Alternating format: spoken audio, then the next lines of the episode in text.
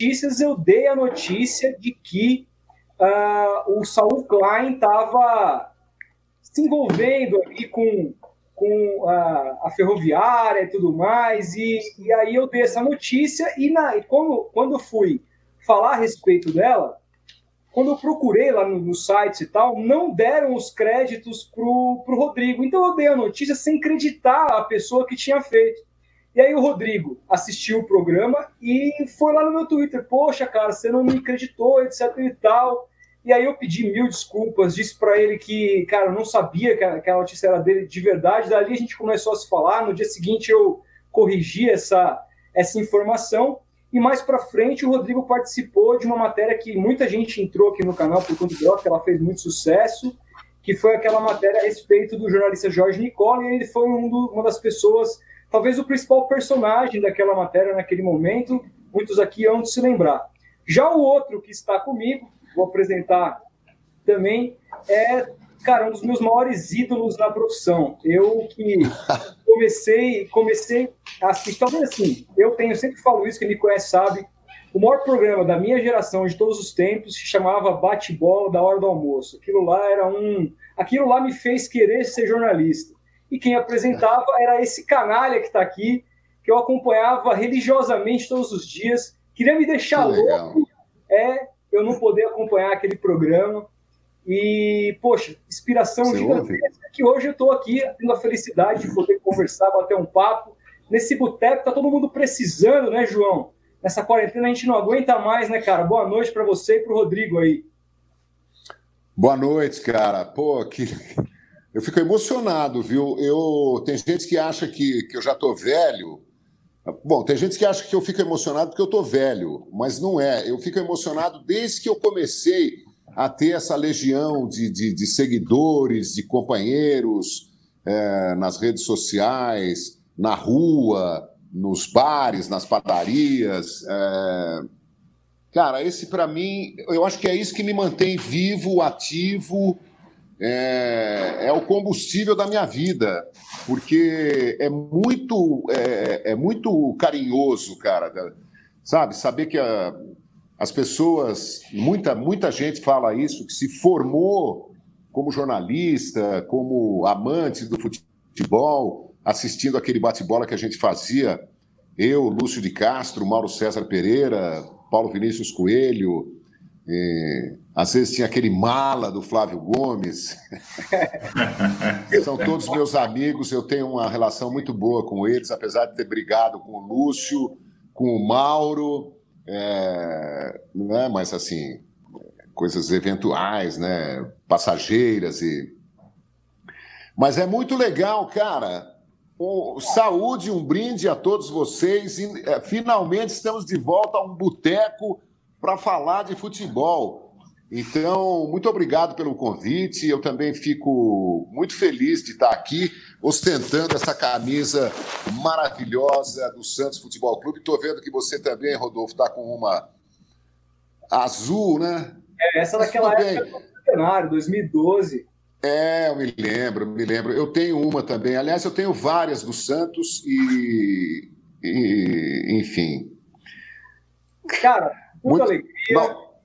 De verdade. É, como falei, aquele programa lá, eu acho que fazia com que a gente pudesse. Eu acho que é uma coisa muito diferente do que você tem hoje. Aliás, eu não me pergunto por que, que ah, mudou-se a estratégia das, dos canais de TV por assinatura com relação a isso. É só aquela hardcore total, hard news de futebol. E aquele programa você tinha um espaço ali para pensar, né, cara? Vocês faziam as pessoas pensarem, raciocinarem sobre outras coisas, pensar inclusive a respeito de problemas que ah, o Brasil sofria. Todo, todo dia você começava com uma notícia que não tinha nada a ver com futebol e aquilo atualizava muita gente. E eu era um cara que era completamente, naquela época, era moleque, só queria saber de futebol. E foi ali que eu comecei a querer falar: putz, cara, tem muito mais outras coisas super importantes que esses caras, todos eles, meus ídolos, estão super engajados.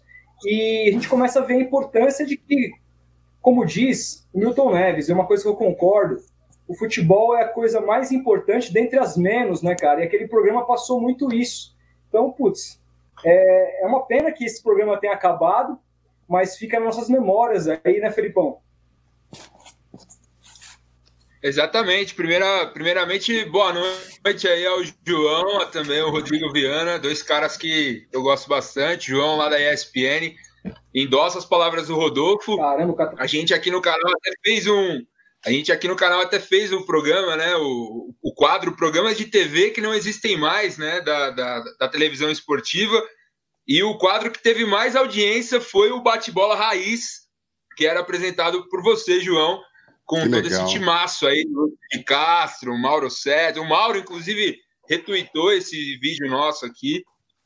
E, cara, é, é isso que o Rodolfo falou. É um motivo de grande orgulho para nós aqui do canal estarmos recebendo vocês dois aqui hoje nessa noite de domingo. E eu já emendo perguntando aí para vocês o que vocês têm achado dessa, dessa volta do futebol. Se vocês acham que o futebol deveria voltar agora, se já deveria estar em discussão. A gente viu aí no fim de semana a Bundesliga de volta, principalmente no campeonato alemão, lá né, na Alemanha, de volta a Bundesliga. O que vocês têm achado desse, dessa volta do futebol? Acham que é o momento ideal? Tem que dar uma esperada um pouco mais? Quero saber de vocês, começando por você, João. Boa noite. Boa noite, Felipe. Olha, é... a Alemanha, quando se fala de Covid-19, é completamente, radicalmente diferente do Brasil.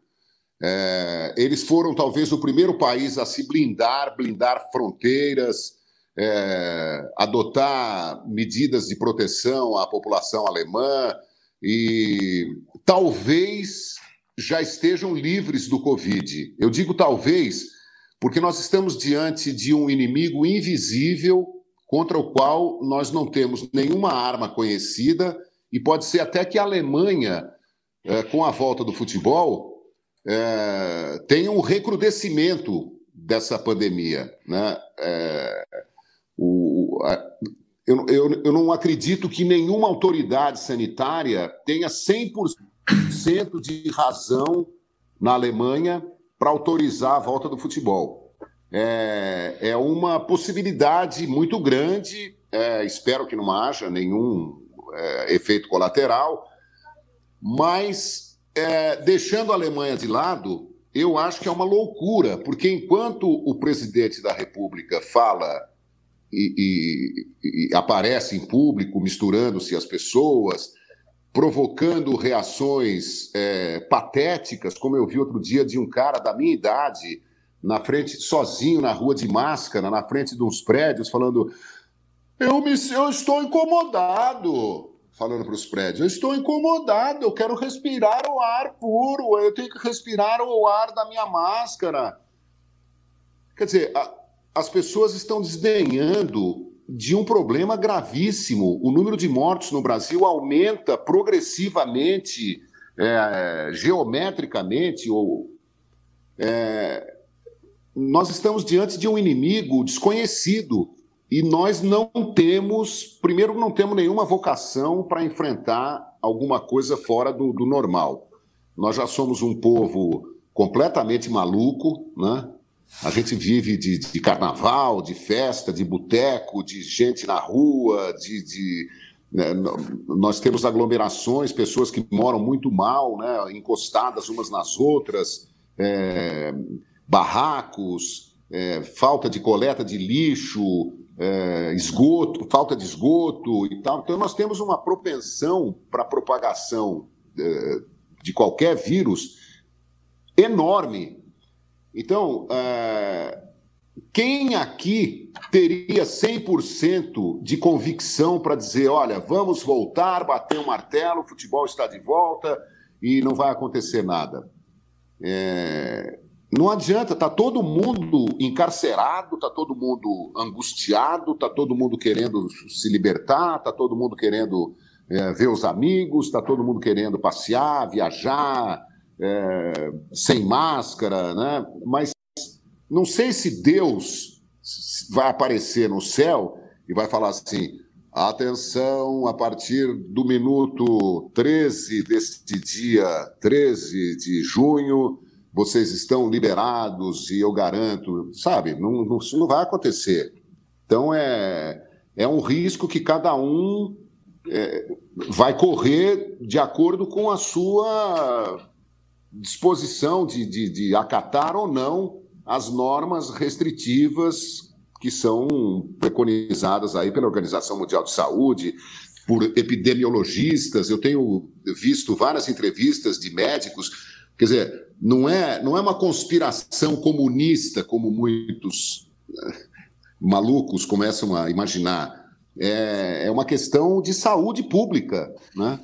Então, eu, particularmente, sou radicalmente contra a volta do futebol, mesmo em estádios sem público.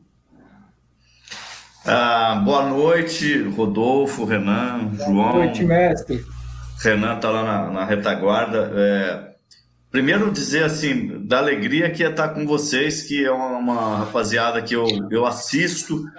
É, já antes de eu ingressar um pouco nesse mundo da internet, que eu, eu, eu sou novo nisso, o João é mais novo nisso, mas eu sou novo nisso.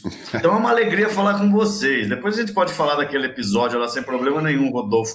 Mas assim, pensem bem na minha alegria, né? Eu estou hoje trabalhando do lado de um cara que também para mim foi referência, apesar da minha barba estar tá branca, e, e continua sendo. E aí, assim, o cara vem fazer um programa com uma echarpe preta, uma camisa do Santos, tomando uma com a gente. Pô, é demais, né? Então, assim, eu tenho achado tudo muito demais. É, participar aqui com vocês é demais.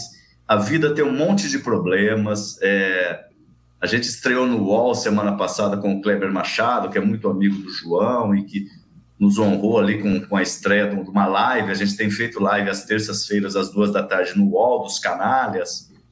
E o Kleber me disse uma coisa tão legal, assim, que eu achei, que eu queria até reproduzir aqui, né? É, vai ter momento, ele disse algo assim, né, João? Não sei se eu tô lembrado bem, mas, pô, vai ter momento em que, pô, você vai tomar uma patada de alguém? Vai. Você vai dar uma patada de alguém? Vai.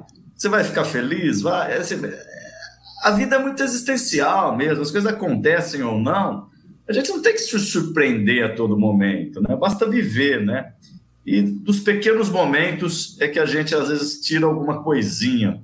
Esse é um pequeno momento que eu estou tirando várias coisinhas muito legais, assim. Eu já queria falar com vocês há um bom tempo, eu falo com o Rodolfo pelo Zap às vezes, agora a gente está falando ao vivo, já tem muita gente assistindo. Estamos transmitindo por dois canais, pelo Futeboteco e pelos Canalhas. Quer dizer, estamos podendo inovar, falar de coisas legais. E tá do lado de um cara, né, Felipe, como o João, que assim, eu sempre estou do lado do João e eu tenho, eu sou muito verborrágico, e todos nós somos, por natureza e por profissão, falamos muito, mas eu sempre fico olhando o timing, o momento de parar, de ouvir. Uma vez o Milton Neves, já que ele foi citado aqui, e eu gosto muito do Milton, eu sou da turma, o João também acho que é dessa turma aí. Eu sou da turma, o Juca Kifuri escreveu o prefácio do meu livro, mas o Milton é da terra do meu pai, então assim, eles que sejam inimigos, para mim os dois são meus amigos, entendeu? Mas enfim, o Milton uma vez disse assim, Viana, erga a bola para os camisas 10 falarem. E o nosso camisa 10 estava aí, dando aula do que é essa Covid atual. E... Então, para vocês, o meu boa noite é para dizer: olha a oportunidade de vida que eu estou tendo, né? É, tá aprendendo com o João, trabalhando com ele, participando com vocês, e muito legal. E podendo ter e tem gente assistindo a gente ainda. Tem gente Rodrigo. que parar aqui nos, nos assistir. Rodrigo, me conta, cara, porque a gente, a gente conversava desde antes do, dos, do canal Os Canalhas começar, e você, eu lembro que já havia me dito que tinha vontade de começar um canal, me fez até umas perguntas uh, de como o nosso tinha começado, etc e tal. Como é que surgiu essa ideia de inserir o João nessa jogada? Como que vocês começaram? Como foi esse bate-papo inicial? Vocês já se conheciam, não se conheciam? Como é que isso saiu do papel para se tornar a realidade que agora, como vocês bem falaram, virou uma realidade até maior, porque está no UOL, assistiu o primeiro programa delicioso do Kleber Machado, outro grande. Né? Não vou falar que o cara narrador não gosta que fale, mas. Grande canalha, né? É outro grande canalha, e, e enfim, é, foi maravilhoso. Então eu quero saber, cara, como é que isso começou e como que isso chegou lá no UOL, como é que foi esse caminho que vocês traçaram, que é muito curto, não tem muito tempo, né? É, não, cara, a gente tem um canal aí há um mês e meio no máximo, nem dois. Mas é basicamente é, óbvio que eu conheci o João, um vídeo de alguns amigos, e óbvio que ele não me conhecia. E a gente se conheceu através de uma grande amiga que já se tornou minha, que é dele, a Soninha, a Sônia Russo, de São Carlos. Eu sou de Araraquara, né? Eu trabalhei muito tempo no Rio, São Paulo, em outros lugares, mas eu sou de Araraquara e estou em Araraquara. E o João, coincidentemente, é de Brotas, que é do lado de Araraquara, do lado de São Carlos, e ele teve aqui um fim de semana, eu fiquei sabendo, já corri atrás, falei, meu, preciso falar com esse cara, e aí a gente se falou e se entrosou muito rapidamente, assim, talvez nas loucuras e tal, numa... E a Sônia falou: olha, a Sônia falou assim: vocês precisam fazer alguma coisa juntos ou serem. Foi tudo uma loucura, viu, Rodolfo? Imagina, cara. Une. Com certeza, cara. Meus melhores mas, amigos é... são esses da loucura, cara. Ah, mas só para fechar, é, foi basicamente isso. Eu já estava com a ideia de migrar para o digital, fazer paralelo à TV e rádio, que eu sempre fiz na minha vida. E, e, aí a oportunidade, o Covid, a gente começou. Aí o UOL foi uma coisa muito de uma hora para outra também. Assim, é claro, eu já fazia reportagens para o UOL, tenho lá algumas. É, o editor-chefe lá às vezes me, me, encomenda alguma reportagem especial escrita, né? Me pagam como um freelancer. E eles viram o canal, eu mostrei, o cara falou: Meu, a gente a gente está mandando todo mundo embora porque está sem grana, mas a gente queria contratar vocês. Assim, foi um absurdo, mas tipo, gostaram, sabe? E a gente estreou, assim, eu não sei se é bom ou ruim, até postei isso hoje que eu estava contando. Tem 100 mil visualizações entre o Twitter, o Facebook e o YouTube no programa de estreia. E a gente, o João pode falar melhor disso. É claro que a gente quer ser visto, ganhar uma grana, que isso monetize, que a gente que a, que a Fiat venha, é, a Brahma venha nos, nos patrocinar, mas cara, a gente quer ser feliz, entendeu? E, e assim, a gente não tá afim de muita gente, assim, a gente tá afim de gente que tá junto com a gente. E acaba que, pô, 100 mil eu achei bom pra caramba, porque é tudo gente que interagiu, conversou junto. Então, assim, o João falou isso para mim no início. Olha, se não for para todo mundo estar tá feliz, é, ficar legal para todo mundo, não vale a pena. Então, a nossa linha é meio essa, viu, Rodolfo? E o UOL meio que entendeu isso, acho que junto com a gente. Já tem outras coisas acontecendo aí com o pessoal de agência Desimpedidos, mas eu não queria falar disso agora porque não está assinadinho ainda. Mas eu estou falando, é, é, claro que o nome do João traz, mas não é o nome do João. E aí já vou passar a bola. É essa fluidez de conversa, é isso que traz gente, né? É, porque assim, a gente pode estar no YouTube agora, o João pode estar na ESPN, eu posso estar na reportagem do SBT, como hoje foi o dia que a Globo passou lá o jogo do Corinthians no Japão, e eu chorei, porque foi a viagem da minha vida aquilo, eu fui lá cobrir, eu estava no SBT na época. Mas não importa, vocês, porque eu assisto o News de vocês, eu fico louco com as narrações do Felipe, acho ótima a construção de vocês. O que importa é, é, é o conteúdo mesmo, isso não é papo. É, isso não é dito popular gratuito é de fato é isso. É porque já tem muita gente, né, Rodrigo? Tem é. muita é. gente fazendo por fazer, sabe? É, gracinhas sem graça, né? Claro que há muitos jornalistas é, legais, né, que conseguem é, ter opinião, conteúdo, humor, descontração. É, a gente não, não, não, se acha único, né, nesse, nesse, nesse ramo mas tem muita coisa inconsistente. E eu falo não por mim, eu falo pelas opiniões que eu ouço, sabe? A coisa está muito vazia, sabe? A coisa muito. É... Não, tem, não tem muita profundidade, né? eu acho que é um né, sinal dos tempos. É. é e, e nesse, nessa ideia, assim, que eu queria entender é, é com você, João, assim, a gente observou naquela, naquela tua longa passagem pela ESPN uma mudança muito brusca de linha editorial em dado momento ali, quando o Trajano saiu da, da direção e foi para a mão do, do Palomino, e você continuou ainda por muito tempo lá com o Palomino e tal, mas nitidamente ah, mudou-se muito dentro da emissora no que se dizia respeito a busca pela audiência. Né? Me parece que trocou ali a, o cerne da coisa, que era aquele jornalismo trajanista, aquele jornalismo combativo, aquele jornalismo que se preocupava, às vezes, em mostrar o outro lado do esporte, aquelas caravanas do esporte maravilhosas e tudo mais, para uma coisa de debate o dia inteiro, meio saturada, é, assuntos muito repetidos durante o dia, e, e, você participou muito tempo disso. Assim, como é que você viu é, essa, essa mudança de olhar da ESPN no momento em que lá você esteve nessa troca de direções, de direção? Olha, o Brasil é muito careta. A loucura do brasileiro tem a ver com, com a esporquice, com o carnaval. Quer dizer, a esporquice é uma coisa, ninguém está nem aí, todo mundo suja, polui, joga o lixo onde quer que. Onde dá para jogar. É, no carnaval fica todo mundo maluco, o brasileiro bebe muito, o brasileiro faz muito churrasco, adora comer carne, tanto que a gente tem mais gado do que gente já no Brasil, né? ou, ou algo ali, duzentos e tantos milhões de bois para serem mortos para satisfazer essa, é, essa loucura né? do, do, do, brasileiro pela carne, né? pelo, pelo churrasco. É, o brasileiro não está nem aí, sabe? A gente teve a, a, aquele vazamento de petróleo que atingiu as praias, pouquíssima gente lá trabalhando, se interessando.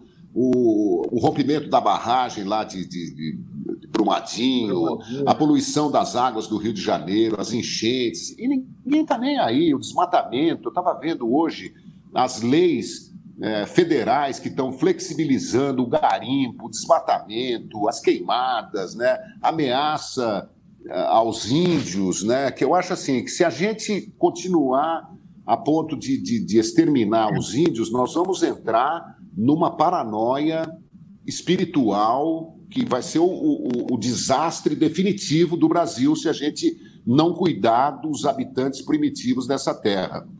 Então, é, eu, eu, digo tudo isso porque eu, tô, eu assisti agora há pouco o Planeta Terra na TV Cultura e fiquei chocado, assim, chocado. Não que eu já não saiba, né, não, não soubesse é, de como andam as coisas, mas é, eu acho que essa pandemia deveria fazer a gente pensar um pouco mais em conteúdo, em história. Depois, na sequência, no Café Filosófico, estava vendo um talvez um psicanalista, peguei o programa já começado, francês, é, falando de coisas assim de altíssimo nível.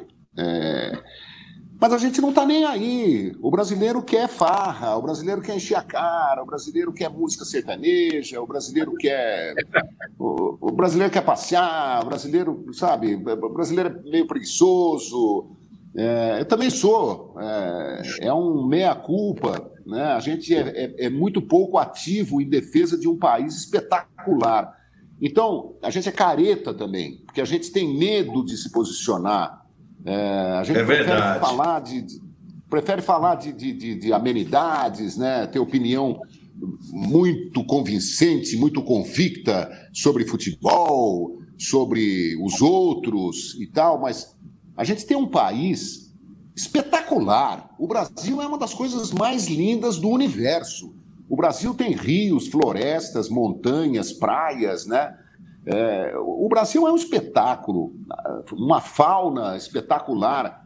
E toda vez que a gente defende é, qualquer coisa que não seja a, a loucura do brasileiro, a gente é visto como ah, subversivo. É, é uma tradição brasileira.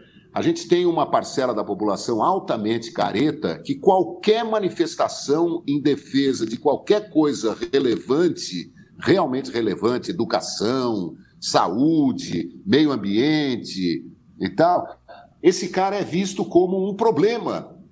Então o Trajano era um problema.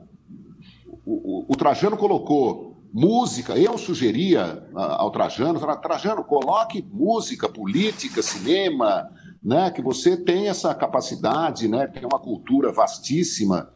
É... Faça a revista da ESPN, faça o rádio da ESPN, sempre conversando com, com, com o Trajano, e o Trajano fez uma programação totalmente heterodoxa, né? É, por isso o sucesso. A gente recebia lá de manhã no pontapé inicial o João Bosco, o Ivan Lins, a Tereza Cristina, o. Enfim. O seu Jorge, que você cantou junto. Seu Jorge no bate-bola, né? Cantamos junto. Thunderbird no bate-bola. Jô Soares foi lá no bate-bola é, sem avisar. Estou conversando com o PVC, de repente o PVC está olhando para mim, eu estou de costa para a porta do estúdio, o PVC desvia o olhar e fala: Olha quem está aí. Eu olho para trás, Jô Soares na porta do estúdio. Pô, o que está fazendo aqui? Vim assistir o bate-bola. Assistia todos os dias e um dia, sem avisar ninguém, pegou o Sebastian, que é o motorista dele, meu amigo. É... Sebastian, Vou lá na ESPN ver o bate-bola, que vai começar daqui a pouco.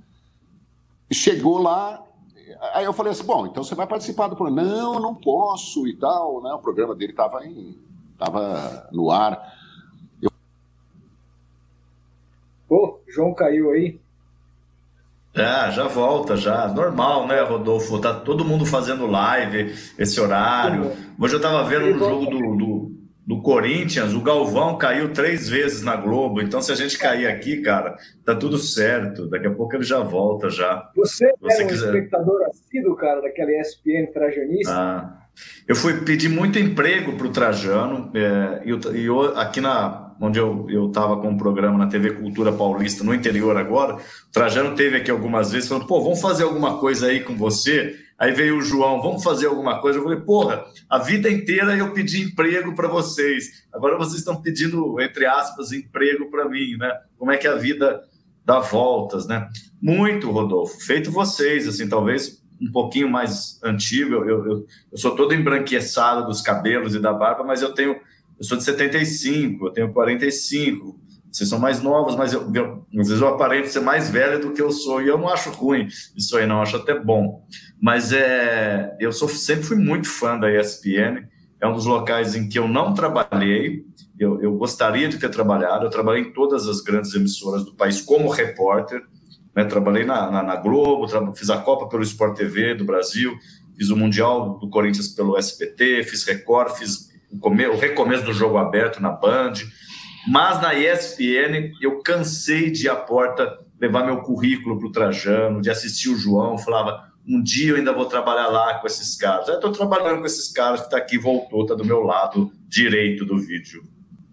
É, cara, é só para antes do João terminar de completar a resposta dele é, na hora que estava falando com relação a, a, ao Trajano e como ele era, como ele foi, vamos dizer assim, barrado por essa nova onda pobre de fazer jornalismo esportivo, no, parece que virou moda no Brasil, mas a ESPN, quando me lembro bem, quando eu entrei na faculdade, conheci esses canais que estão aqui comigo hoje no Futeboteco, é, a gente falava, cara, que no, nosso sonho era todos trabalharem na, na ESPN, era uma referência mesmo, porque, é como o João falou, aquilo ali era algo que fez com que uma geração viesse a existir, uma geração viesse a se apaixonar, não só por futebol, mas como vários esportes eu me apaixonei por esportes americanos, muito, muito é, principalmente por NBA, assistindo ESPN, que foi pioneiro. A gente lembra do Luciano do Vale na Band, é claro, não, pode, não podemos esquecer isso jamais, que foi um cara que popularizou muitos, muitas modalidades aqui no Brasil.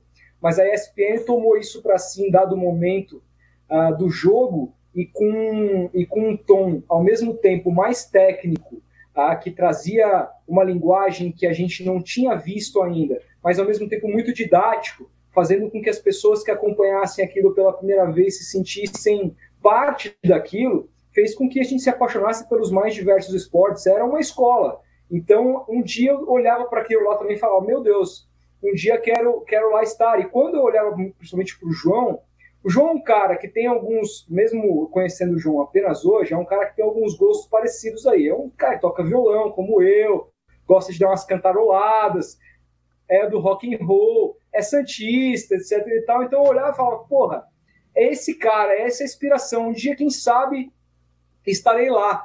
E aí a gente foi vendo essa degradação, essa busca desenfreada por audiência, fazendo com que a corrida mudasse, se modificasse muito e se tornasse uma coisa muito sem substância, mais, cada vez mais efêmera, com os papos sendo cada vez mais idiotizantes, né? Porque algumas pessoas falam, eu concordo, só falar de futebol, por mais que a gente goste, idiotiza. A gente precisa falar de várias outras coisas. E aquela ESPN fazia isso, e hoje a gente vê uma linha, para você completar aí, né, João? Completamente diferente nessa atuada do jornalismo esportivo atual. É, pois é. Você falou muito bem, né? Falar só de futebol idiotiza, né? Assim como falar só de religião, o fanatismo por alguma coisa idiotiza, as pessoas não, não, não percebem, né? Você quer uma coisa mais patética do que um grupo chegar na grade do Palácio do Planalto, ser recebido pelo presidente da República e o, o porta-voz desse grupo dizer assim: presidente, uh, o senhor é o representante de Deus no Brasil e eu queria que o senhor dissesse: eu profetizo o fim do Covid. O presidente pariu, né? Desculpa falar, puta que pariu. Pelo menos, né? Parecia constrangido. Aí ele falou assim: é, é, é isso aí mesmo, ok? Não, não, mas diga aí, presidente, diga aí, presidente, eu profetizo o fim do vírus. E ele repetiu: eu profetizo o fim do vírus. Você quer uma coisa mais nonsense, uma coisa mais absurda do que isso? É um negócio assim inacreditável. Inacreditável. É, é, então, é, é, é, falar sobre isso, às vezes atinge até algumas pessoas, né, cara? Quando, na verdade, o, o a ciência existe justamente para a gente usá-la como ferramenta para tomar as melhores decisões e parece que isso é completamente ignorado, né, cara? Pois é, é, é a caretice, é a caretice, é a, a, a bitolação, né? o, o brasileiro precisaria.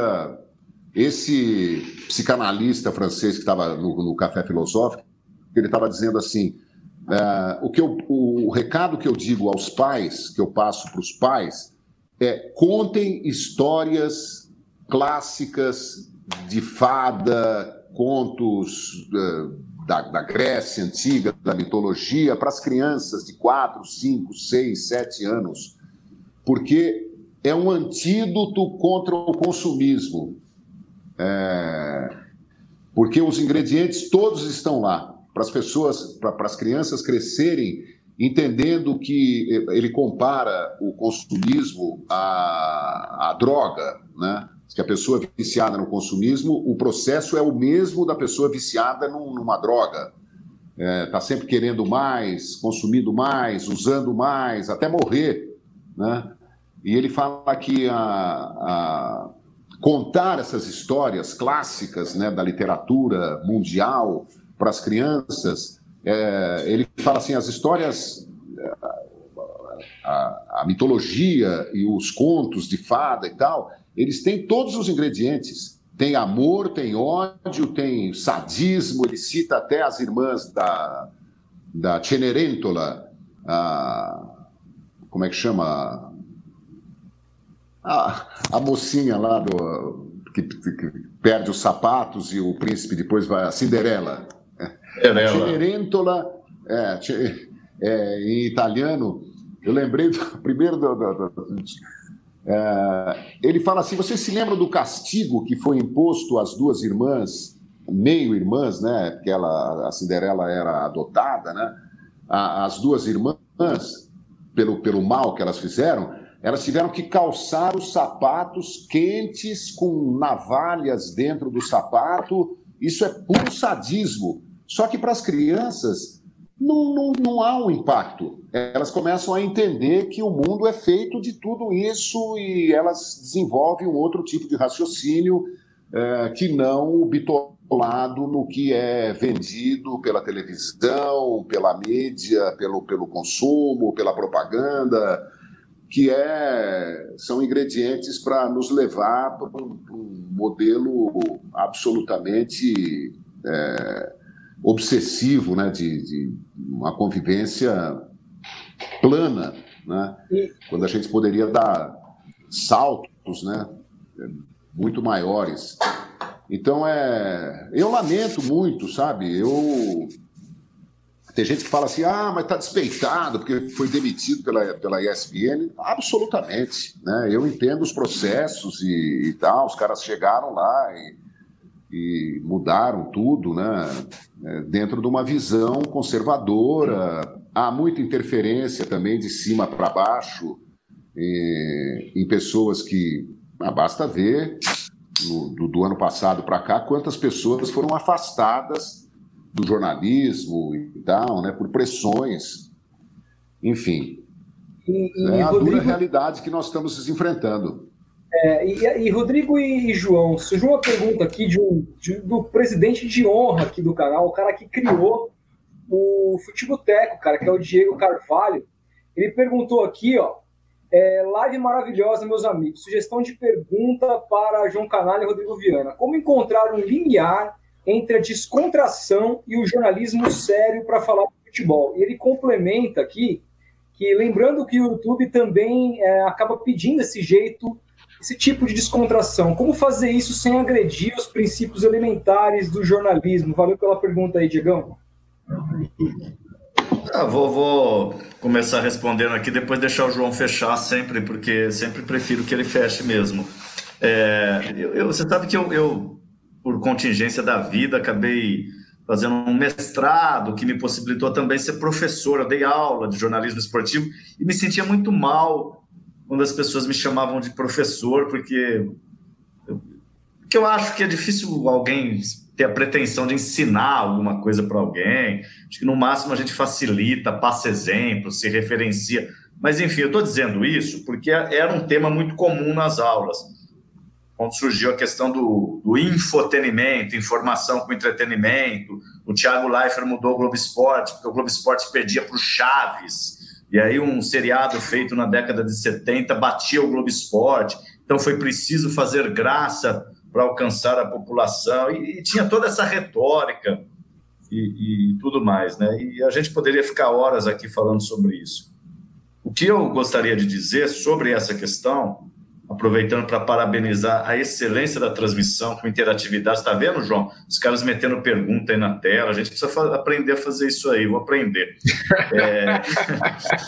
o, que eu, o, que eu, o que eu quero dizer é que a, é, é, a mesma, o, o mesmo jeito de comunicar no jornalismo, com graça ou sem graça, deve ser o jeito de comunicar na vida, com graça ou sem graça. Quer dizer, é, qualquer tipo de excesso gratuito é gratuito, né? Ou seja, é, vou voltar à nossa live referência de abertura do UOL lá com o Kleber Machado, quando o João e o Kleber estavam dizendo: ah, mas chega um repórter e pergunta para o jornalista: qual é a sua expectativa?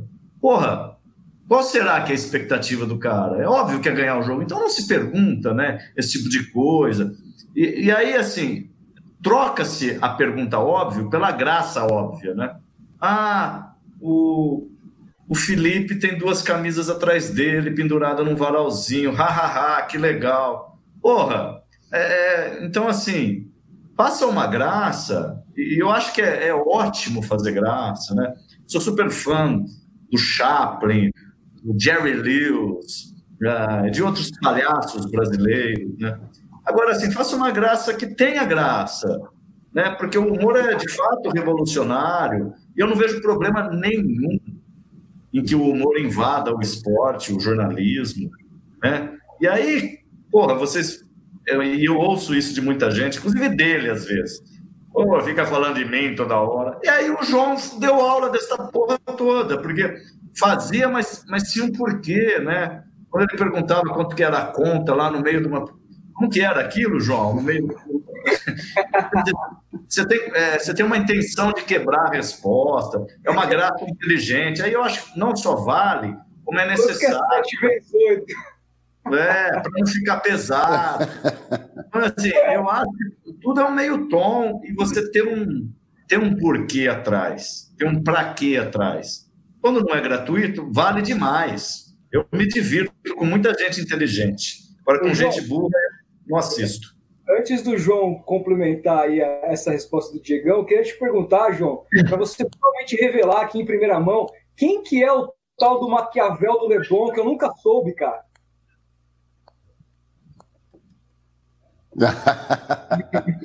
era, era. Bom, eu não estou autorizado pelo Lúcio a dizer, né, mas era um, um representante da Confederação Brasileira de Futebol. Ah, legal, cara. Puta, eu via isso todos os dias e eu. Que dia, quem diabos é o Maquiavel do Leblon, cara? Preciso saber. Maquiavel do Leblon era, era um assessor lá da, da época. Imagina, já imagina. Dá vocês, já dá para vocês imaginarem, né? Imagina, já, já matei a charada já. Mas e você, cara? O que você pensa sobre essa questão do limiar entre a descontração Olha, e o jornalismo? Eu, eu tenho medo é, de fazer críticas, porque eu tenho colegas maravilhosos nesse meio. Né? Eu adoro o Jadir Lemos, da TV Cultura, do Cartão Verde, o Rodrigo Rodrigues, o Paulo Soares. Ah, eu vou ficar aqui, vou, vou, vou cometer. O, o, Kleber Machado é um cara que eu tenho ficado cada vez mais próximo dele. E amigos e amigas muito próximos adoraram o Kleber Machado. Pô, eu tinha outra imagem do Kleber. O Thunderbird é um cara que eu adoro. Eu tinha outra imagem do Kleber. É, eu me surpreendi, achei fantástico. É, pessoas tinham outra imagem do. Algumas, né? Outra imagem do Thunderbird, achava que era um malucão. O Thunder é de uma doçura, de uma cultura, não só musical. O Thunder é um, é um cara que pensa, né?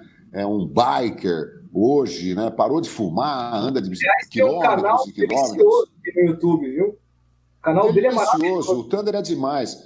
O... Bom, eu poderia ficar citando aqui vários personagens, né? Da, da... Então, não... agora. É... Ó, o livro do Fábio Piperno, é... cujo título é jogada política no esporte é, de, é uma maravilha. É um jornalista obrigatório. Todo mundo tem que ler esse livro. Jogada política no esporte. Eu não conhecia pessoalmente o Fábio Piperno. Esse livro, acho que ele me mandou esse livro, eu fiquei impressionadíssimo. Então, existem jornalistas que têm conteúdo, e que eventualmente podem é, contar uma história irônica, engraçada e tal. E eu acho que quando a pessoa tem conteúdo, quando tem cultura, quando a pessoa não é bitolada no, no que faz, é, a ironia, a graça vem espontaneamente. Eu não me considero um cara engraçado, embora eu faça pessoas que convivem comigo rirem né? Porque eu estou sempre levando a vida na brincadeira, tentando, né? Sou sério, sou preocupado com uma série de coisas, tenho duas filhas ainda na escola. É...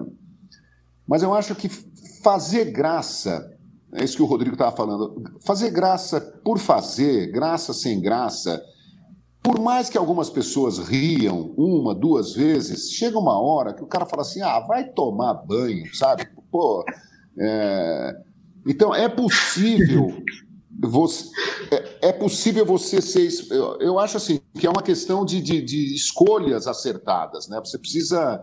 O, o, o Trajano talvez é, tivesse, tenha ainda, essa.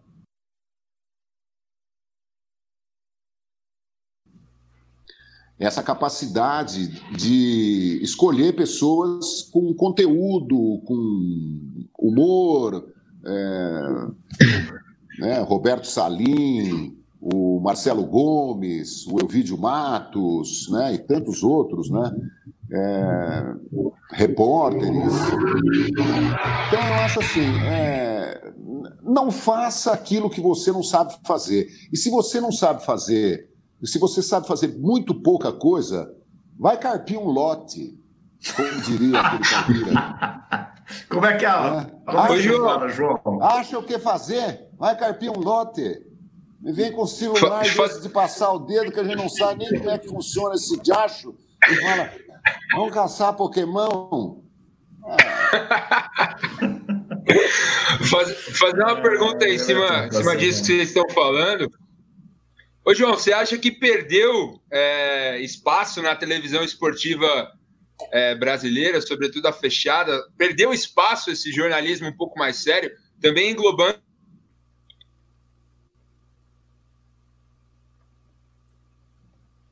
O Felipe, para mim, travou. Para mim também. É, mas acho que deu para entender, né, João?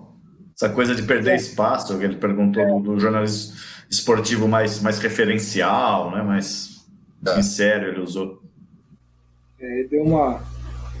Ao novo, né? Uh, eu, eu assisti muito pouco, mas é, a gente persegue padrões, né?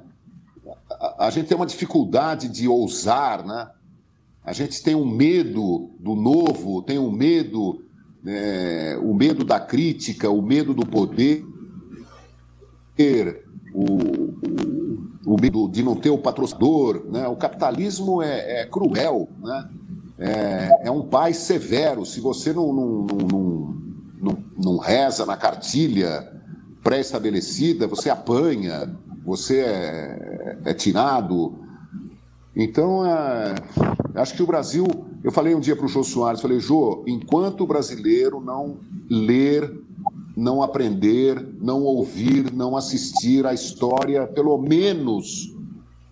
Se você não quer ler o, o Laurentino Gomes, você não quer ler grandes, você não quer ler João Baldo Ribeiro, sei lá, né, grandes escritores brasileiros, é, a história mais recente do Brasil. Né? Se você não quer saber sobre a escravidão, se você não quer saber sobre a, as crueldades que foram praticadas nesse país, é, enfim, a, aprender a história mais recente, pelo menos da Segunda Guerra Mundial para cá. O Brasil é riquíssimo de história do, dos anos 40, 50 para cá. O Brasil teve um basquete espetacular a partir de 1949. O Brasil tem o cinema novo, o Brasil tem a bossa nova, o Brasil tem o baião do Luiz Gonzaga, o Brasil tem a, a Jovem Guarda, que foi um embalo super bacana, tem a Tropicália, o Brasil tem Rita Lee, o Brasil tem o Brasil teve de tudo, né? Esportistas do, do, do nível de Éder Joffre, de Maria Esther Bueno. As pessoas desconhecem completamente a música brasileira, né? Com Paulinho da Viola, Tom Jobim, o, o, o lixo, a, a, coisa mal feita. O brasileiro tem uma vocação para dar uma risada amarela né, das porcarias que são vomitadas na, na, na cara da gente. É, eu tô, tô meio. Tô, tô meio indignado, viu? Tô meio meio não é bastante. Só não, cara, não é só você não. Nós aqui no Futebol conversamos bastante sobre isso. Assim, a gente combina, porque antes dessa pandemia, a gente, a gente tem um amigo em comum aqui que a gente sempre fazia, pelo menos uma vez por mês, uma, um churrasco na casa dele. Era, era, a gente ficava lá, passava geralmente noites de sábado, tomando uma cerveja, jogando conversa fora, ouvindo música, tocando, cantando e tal. Era, é maravilhoso. Aliás, você está super convidado quando quando isso voltar. A gente estava brincando hoje que, cara, é, a gente estava é, conversando e falou, putz, cara, eu acho que lá para 2023, de repente, a gente consegue fazer um churrasco desse de novo, porque a situação, assim, as medidas que, tão, que a gente está vendo estão cada vez mais. Quando a gente pensa que não pode ficar pior, a gente recebe uma outra notícia piorando a situação, um, um outro regimento piorando a situação, e parece que o buraco que a gente já achava que a gente estava no fundo a gente está escavando para o centro da Terra, cara. É um negócio que eu nunca imaginei passar, nunca, nunca imaginei pensar, nunca imaginei sentir. E, e, assim, talvez a gente vire um pior lugar para se morar no mundo inteiro daqui, daqui a alguns dias, cara. Então. Mas, ó, Rodolfo. Eu não sei o que vocês pensam Muito sobre bom. isso. Não, eu acho ótima a tua análise, também a do João, mas eu, eu, eu em nome da. Em nome da, da, da, da do contra-argumento, quero dizer que que a escola de Frankfurt, que a gente aprendeu na, na comunicação, ela há de perder em algum momento, e vocês são a prova disso. É, eu me recordo no meu tempo de faculdade, era difícil achar grupos de jovens como vocês. Eu entrei no site de vocês, vi lá uma aba futebol e sociedade. Nós estamos aqui falando de futebol, mas estamos falando da pandemia e, da, e das contra-ações tomadas. Talvez, João, uma, uma, o que é que vai sair disso tudo? Ninguém sabe, qualquer coisa que se fale é loteria, eu concordo. mas vai sair uma consciência mais crítica de uma molecada.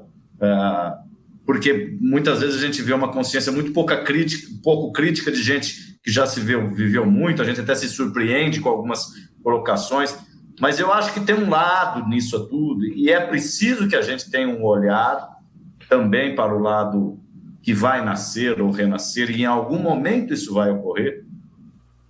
Isso vai ocorrer em algum momento, daqui dois meses, três, no final do ano, né? ou então nos matemos todos, essa é que é a verdade. Né? E é preciso olhar também para isso, porque às vezes o nosso olhar fica muito viciado é, na dor, na Não, crise. Eu concordo. Porque é, é, duro mesmo conviver com, com cabeças assim, mas, o, com realidades assim. Mas... Eu, eu, só quero deixar essa, essa coisa, João, dar luz.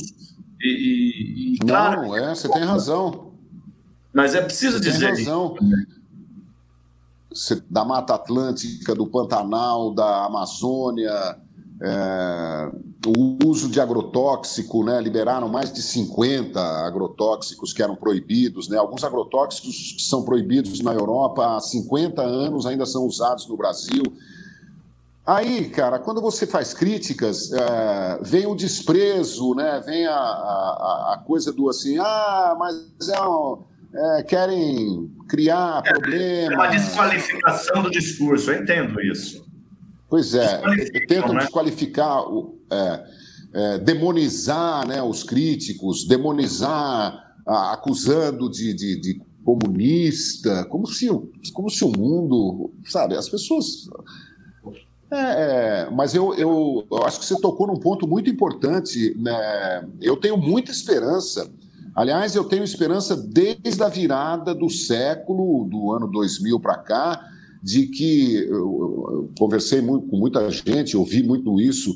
Olha, quem sabe essa geração que está vindo agora é, conectada à internet e tal, possa entender rapidamente os problemas do planeta, a poluição, a degradação do meio ambiente, a extinção de, de, de, de, animais e vegetais, né? a contaminação dos oceanos, a pesca predatória e tal, rapidamente, como a humanidade nunca entendeu em, em milhares de anos, né?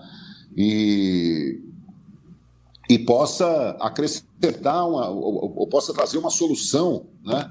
Você vê essa Greta, essa menina, né, chamando é ridicularizada também quando é. fala assim: escuta, quero saber o seguinte, quando vocês vão morrer, vocês que estão no poder, vocês vão morrer daqui 5, 10, 20 anos, e a minha geração estará viva né, é, daqui a 50 anos, e quem vai pagar o, o, o preço disso tudo que está acontecendo somos nós, não vocês que estão. É, flexibilizando essas leis aí de, de, de destruição do meio ambiente. Eu me lembro que em 1983 a gente fazia um jornalzinho na TV Gazeta, Rádio Gazeta, Fundação Casper Libero, jornais, a Gazeta Esportiva e a Gazeta. Era um jornal distribuído para todos os funcionários. Era um jornalzinho pequenininho assim, chamado O Bife, um jornal bem passado. É, e eu me lembro que eu fazia, entre outras coisas do jornal, é, eu fazia uma, uma, uma página de ecologia em 1983. E no Dia Internacional do Meio Ambiente, eu me lembro que eu escrevi no, uma matéria sobre o, o descaso, a destruição da floresta, a poluição dos rios e tal. E no final escrevi assim: crime ecológico, o mais covarde dos crimes, destruir o que não se criou sem dar às futuras gerações ao menos chance de defesa. E, e eu acho que isso é, aumenta cada vez mais, né? É, mas assim, demorou para essa geração da internet, porque, claro, a geração da internet é, foi brincar com os joguinhos, foi brincar com, com a comunicação imediata, com os coleguinhas e papapá. Mas agora você vê exatamente aqui, na, na figura do Rodolfo, do Felipe, é, de, de jovens, o Arthur, que é o repórter Mirim, tem 12 anos de idade, 13 anos, que é, um, é, é, um, é uma coisa surpreendente. Então, é, finalmente afloram pessoas querendo algo diferente, né? É, e são essas pessoas que vão, vão ser os candidatos a presidente, governador, deputado, prefeito, secretário disso, daquilo, né? enfim. É, aqui, ó. ó. O bife. É, maravilhoso. Essa aqui é exatamente. Olha, esse desenho aqui da, da, da, fachada da Fundação Casper Libre, do prédio da Gazeta, fui eu que fiz. Era um jornalzinho e esse filho violenta a mãe sem piedade é o, o homem violentando a mãe natureza. Né? É. É, e aqui no final está escrito esse negócio que eu, que eu falei para vocês. Desequilíbrio ecológico, o mais covarde dos crimes, destruir o que não se criou sem dar às futuras gerações ao menos chance de defesa. Muito legal. Muito legal. Muito legal que eu tenha feito isso, que a gente só lembra dessas coisas quando a gente está conversando, né? É... Pois é. Então, então, olha, vocês são a esperança. O planeta precisa de oxigênio, o planeta precisa de água limpa, o planeta precisa dos índios. Se o branco, se o homem, se os garimpeiros, os presidentes, o, o, os, os belicistas, os racistas destruírem a cultura negra, a cultura indígena, nós vamos para esse buraco, Rodolfo, até o outro lado do planeta, vamos vagar eternamente, nossas almas serão. Nem o inferno vai nos, nos aceitar. Pois é, a gente aqui vive uma polarização muito grande nesse momento do país que combater o que está acontecendo automaticamente é atingir um outro lado e automaticamente você é perseguido por uma massa de pessoas que te chamam de comunista, de esquerdista, etc. e tal. E, por exemplo, você, João, eu lembro que quando eu apresentava aquele clássico bate-bola, eu lembro da época da Dilma, e naquela época que estava prestes a começar a Copa do Mundo aqui, os estádios sendo feitos, muitos deles com dinheiro público, ah, me lembro que, inclusive, houve uma entrevista ao Aldo Rebelo na ESPN, também teve no Roda Viva na Cultura que o Mauro César participou, e vocês eram críticos a muitas coisas que eram para ser criticáveis do governo petista, e não é porque são pessoas mais, uma veia mais progressista que deixavam de falar as coisas que lhe eram necessárias claro. naquela época. Ah, só que hoje parece que dizer qualquer coisa contra o que está acontecendo, alguma posição mais crítica, ah, automaticamente somos colocados à margem, como se nossa opinião não valesse de nada, porque somos mais progressistas.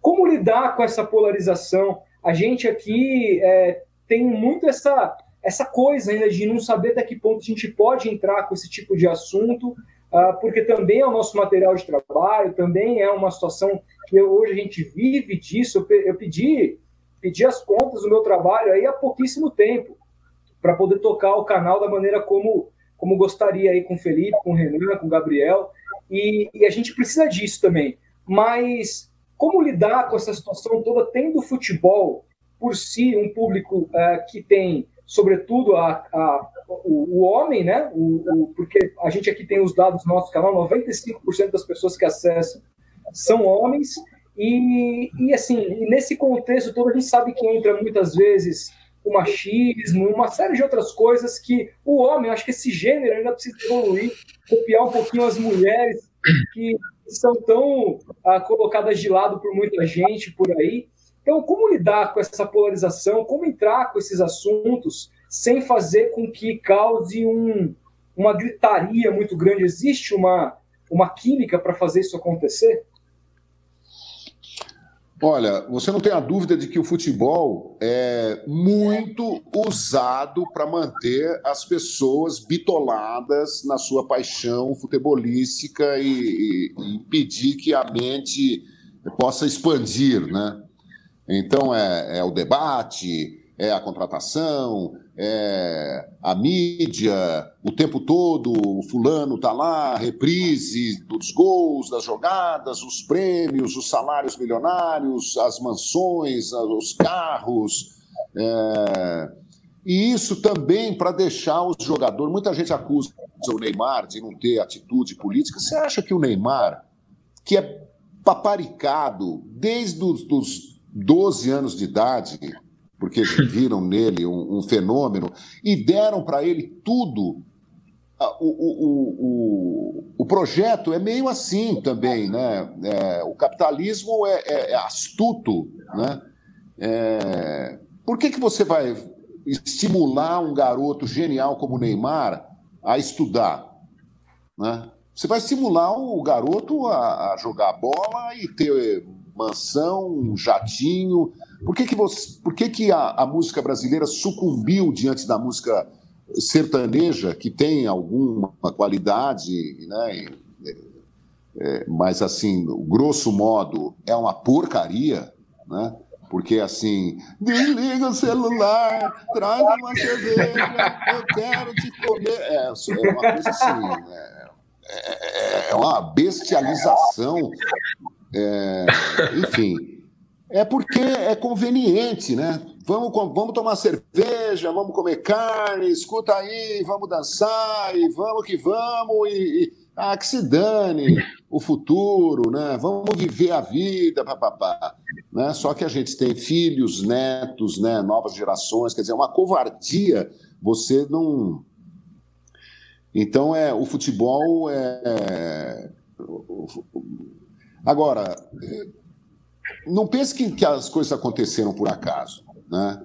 Porque a, as pessoas vivem no Brasil, por exemplo, grosso da população brasileira vive em condições subhumanas. O brasileiro é um herói para sobreviver da maneira que consegue sobreviver, levar comida para casa, morando num barraco no alto do morro, num, num, na beira de um canal que, de esgoto, que não tem coleta de lixo, que não tem água tratada, que, sabe? É, é, o, o, Brasil é uma grande tragédia a céu aberto, né? É, o brasileiro é um herói, mas é, quando você oferece para essas pessoas alguma dignidade, acesso à educação, é, oferece terra essa pessoa morar, ainda que seja uma coisa pequena e tal. É evidente que as pessoas vão votar em você, se você cumprir essas promessas. Olha, vou levar energia elétrica lá para o rincão, lá onde vocês moram, que não tem energia elétrica. Vou levar água, vou levar esgoto, Pô, seu filho vai poder ir para a escola, você vai ter um apoio né, para a família não, não, passar fome e tal. Então você. O, o, o, a, o capitalismo selvagem vai perdendo as pessoas, vai perdendo seus consumidores, porque eles começam a consumir outras coisas. Então não pense que, que nada aconteceu por acaso. Né?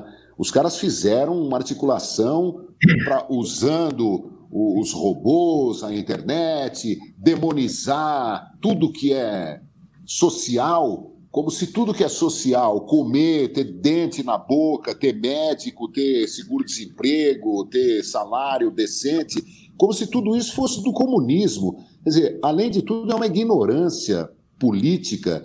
Fizeram lavagem cerebral em, em, em muita gente para que as pessoas passassem a temer o fantasma. Você acha?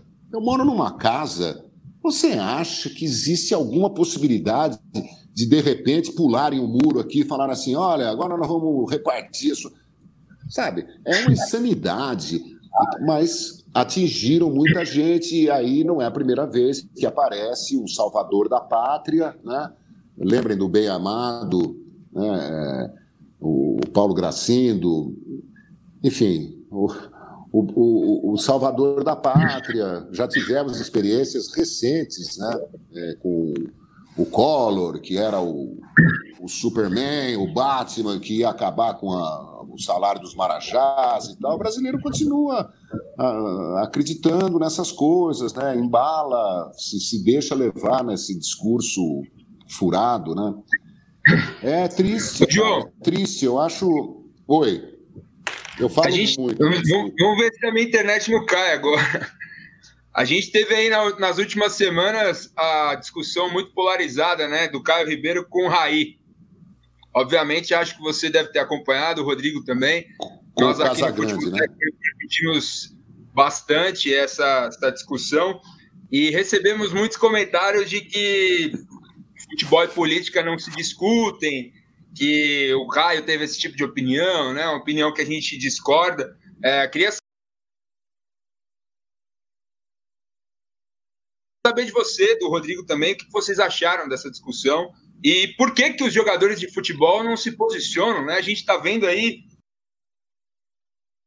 uh, as federações, o, próprio presidente pressionando para que o futebol volte e os jogadores seguem calados. Começo eu, Rodrigo? Você que sabe, John. Olha, eu, eu diria o seguinte: eu conheço razoavelmente bem o Casagrande. Eu acho que a, a, a, exacerbação do Casagrande ela tem dois motivos. Primeiro, que é uma característica dele.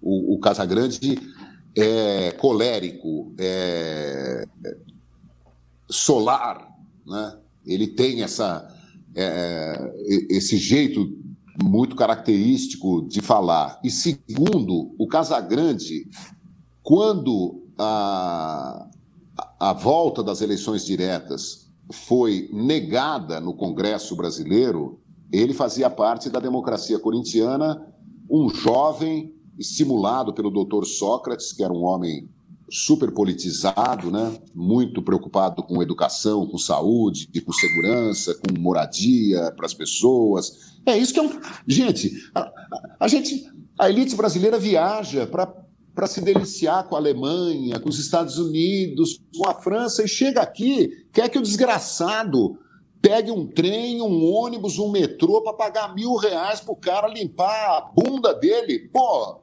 mas que elite é essa? Sabe? Porra, vamos. Para com essa coisa, sabe? Então, o, o, o Casão foi movido por essa, é, é, essa urgência política do jogador de futebol falar e deixar falar e falar de qualquer assunto e tal. Quer dizer, é quase um desespero. Né? O Caio já é um cara mais conservador. Eu não, eu não, não, é, não considero nenhuma crítica. O Caio é, se fosse no lugar do Caio o Rubinho Barrichello, ou fosse o. Quem? Sei lá, você pode pensar. Pense em alguns jogadores. Pense no Serginho Chulapa, qual seria a reação dele? Pense no, no Jorginho, lateral direito. Pense no César Sampaio. Pense no Raí. Pense... Cada um teria, cada um tem um, um jeito mais ou menos conservador, mais ou menos arrojado e tal. O Caio, é, com uma visão muito restrita ao futebol, entendeu que o Raí precisaria ter o cuidado de falar, porque. Mas talvez o Raí tenha tido esse cuidado e falou: eu vou falar assim mesmo. Eu vou falar porque é hora de falar, sabe? É hora de, de, de, todo mundo se posicionar. E o Casagrande foi enfático e defendeu o direito do Raí de falar isso. Que se dane o São Paulo, ou, ou se fosse o Santos, ou que, sabe? Que se dane, sabe? Eu, eu não estou. O Raí em nenhum momento falou assim: olha, eu estou falando em nome do São Paulo. Ficou claro que quem estava falando era o Raí, não era o São Paulo. Né? Então, e o, e o Casão. É, talvez tenha se excedido porque ele quis garantir a gente cobra tanto isso, que os jogadores são bitolados, né? A maioria. Outro dia eu ouvi o Pedrinho, que jogou no Vasco, jogou no Palmeiras, o Meia. Muito bom ele. Fiquei encantado com as posições ele é muito do Pedrinho. Bom. O Paulo André, o César Sampaio, o Mauro Silva. Nós temos exemplos de, de, de, jogadores do Alex, o Alex, o Meia, do Cruzeiro, do, do Coritiba, do Palmeiras, da seleção É, sabe, nós temos. Então, é, o, o Casagrande, né? Casagrande lutou de uma maneira furiosa contra o vício. É um cara que merece. É, o cara está na Globo comentando grandes jogos e tal, depois de ter vencido uma batalha titânica. E, então eu entendo a, a, a, as explosões do, do Casão. Né? E acho que ele tem razão em falar assim, pô, o cara tem o direito de falar o que ele quiser. É, é, agora, então, agora assim, eu fiquei nessa impressão do seguinte, porque o Casão falou isso no, no, no dia da discussão do Bem Amigos, pelo menos eu interpretei dessa forma. Em dado momento ali, ele fala, olha, o, a, a, tem uma diferença, que é assim, quando você diz algo como esse que você falou, sobre a sua posição com relação ao Raí, só que ninguém sabe exatamente o que, o que você pensa, porque assim, eu não sei o que, como, qual que é o posicionamento político do Caio, e todo mundo sabe o que, que o Casagrande pensa sobre quase tudo, porque ele é um cara muito mais transparente. Então fica, fica meio que essa dúvida de já que ninguém sabe qual que é o posicionamento do Caio, se ele falou com esse viés realmente de a, fazer uma leitura de que aquilo estava atravessando os interesses do São Paulo com relação à fala do Raí, ou se ele falou aquilo justamente porque foi um posicionamento que ele discordava e, e, e arrumou um subterfúgio para poder dar uma opinião politicamente correta, quando na verdade ele estava realmente querendo. Então surge essa, esse Muito... fato porque as pessoas de fato não se posicionam. Ninguém sabe do que Muito boa leitura. É, eu vou dar minha, minha muito, posição muito, aqui, já que você perguntou para os dois. Não, não, é, pois não, João. É muito boa leitura, leitura essa do Rodolfo. É, é preciso levar isso em consideração. Ficou é, a dúvida né, se o Caio estava tentando preservar o São Paulo ou se ele estava dando uma posição ideológica particular. Exatamente. É, eu, só, só a minha posição já também fui perguntado. Eu, é, primeiro eu quero dar minha opinião. Eu sou radicalmente contra o que o Caio falou. Contra. Eu acho o Caio um garotinho do Morumbi, mimado, cacete a quatro. Eu acho que ele falou merda, é isso que eu acho. E acho que o Casagrande, por essa questão que o João citou, e muito bem citou, dele ser um sujeito assim, é, do ponto de vista emocional, e ter lá, e eu sou do meu jeito, o João é do dele, o Rodolfo é do dele, cada um é do seu jeito eu acho que ele cometeu, não um erro, eu acho que ele cometeu uma, uma característica dele que atrapalhou o discurso dele. Né? É, o meu pai me falava assim: olha, filho, não importa o que você fala, mas é o tom que você fala. Quando o Casagrande virou e falou: é a segunda vez que você faz isso aqui dentro da Globo ao vivo, ele caiu num erro pior do que o do Caio. Eu falei isso. Ele tinha que discutir isso. Não deu café. exemplos, né, Rodrigo? É, é, é, aí ele partiu para um lado pessoal do Caio, como o meu aqui, ah, o Caio é um garoto mimado, eu estou aqui numa live, mas não trabalho com o Caio. Falando assim, eu, eu, eu acho que assim, a mensagem que o Casa quis passar, que a mensagem que imagino que é, que é um pouco que permeia aquilo que nós quatro pensamos, que é o que quem está nos ouvindo pensa, alguém discorda tal.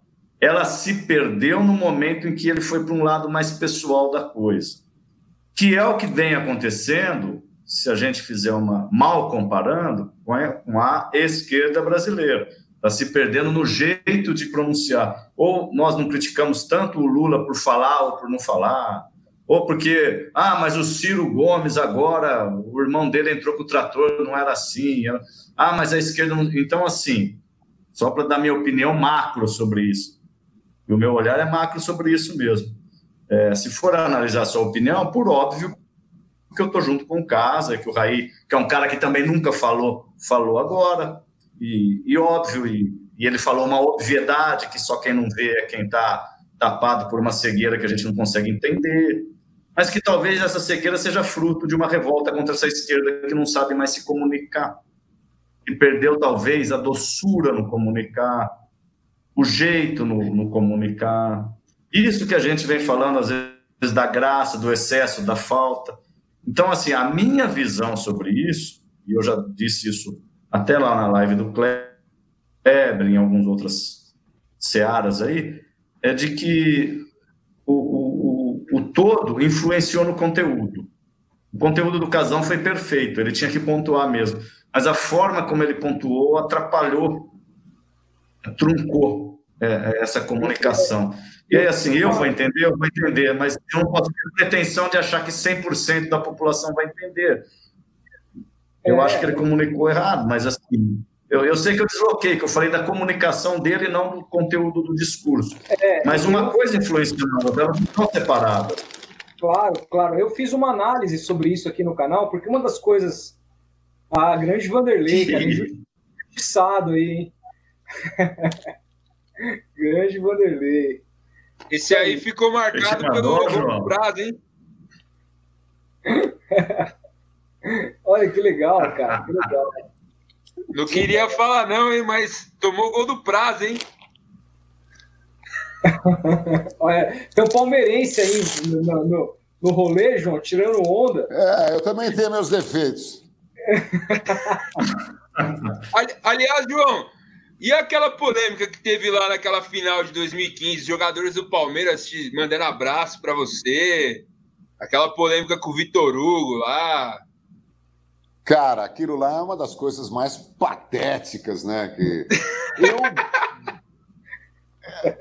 eu brincalhão, né? Sempre brincando no, no, no, programa, tal. Às vésperas da decisão da Copa do Brasil, recebi o David Braz e o Vitor Hugo. E trato todo mundo com o maior respeito, sempre tratei convidados, seja do Corinthians, do Flamengo, do Inter, do Grêmio, do, do, do Coritiba, do Bahia, né? É, graças a Deus, nunca coloquei a questão. Estou aqui com a camisa do meu Santos Futebol Clube, sou torcedor do Santos e da Ferroviária de Araraquara desde criança. Sou ferroviarense, afeano, desde afeano. criança.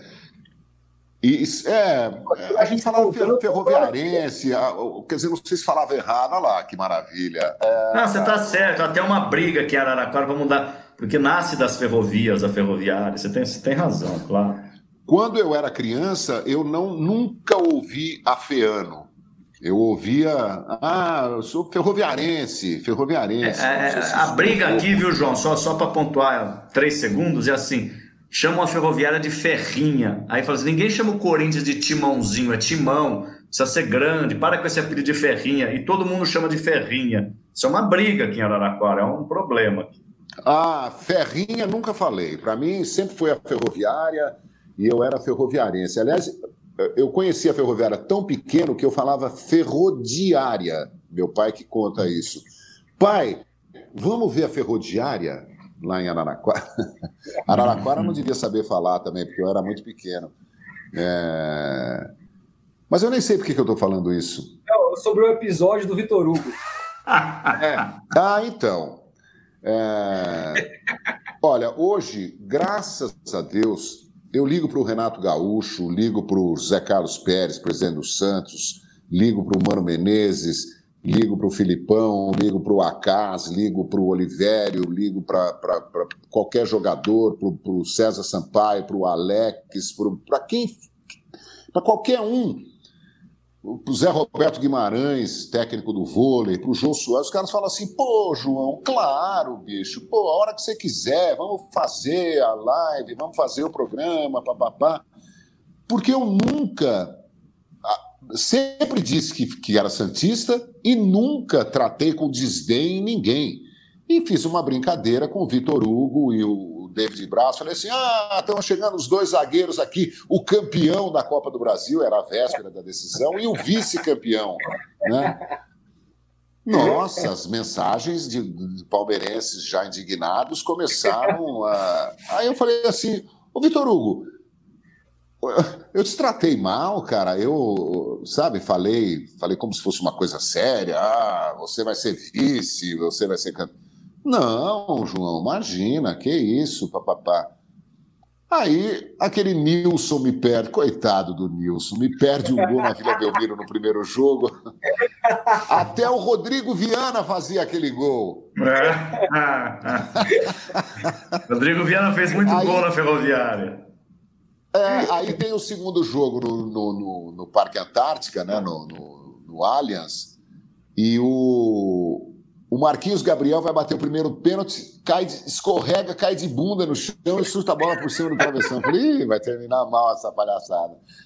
E aí, cara, eu fiquei sabendo que eles usaram no vestiário a minha fala como se fosse alguma coisa relevante, como se eu tivesse incitado a torcida, como se eu tivesse criado um problema. Para você ver como o jogador ainda, salvo maravilhosas exceções que eu já citei aqui, como o jogador ainda é bitolado, né?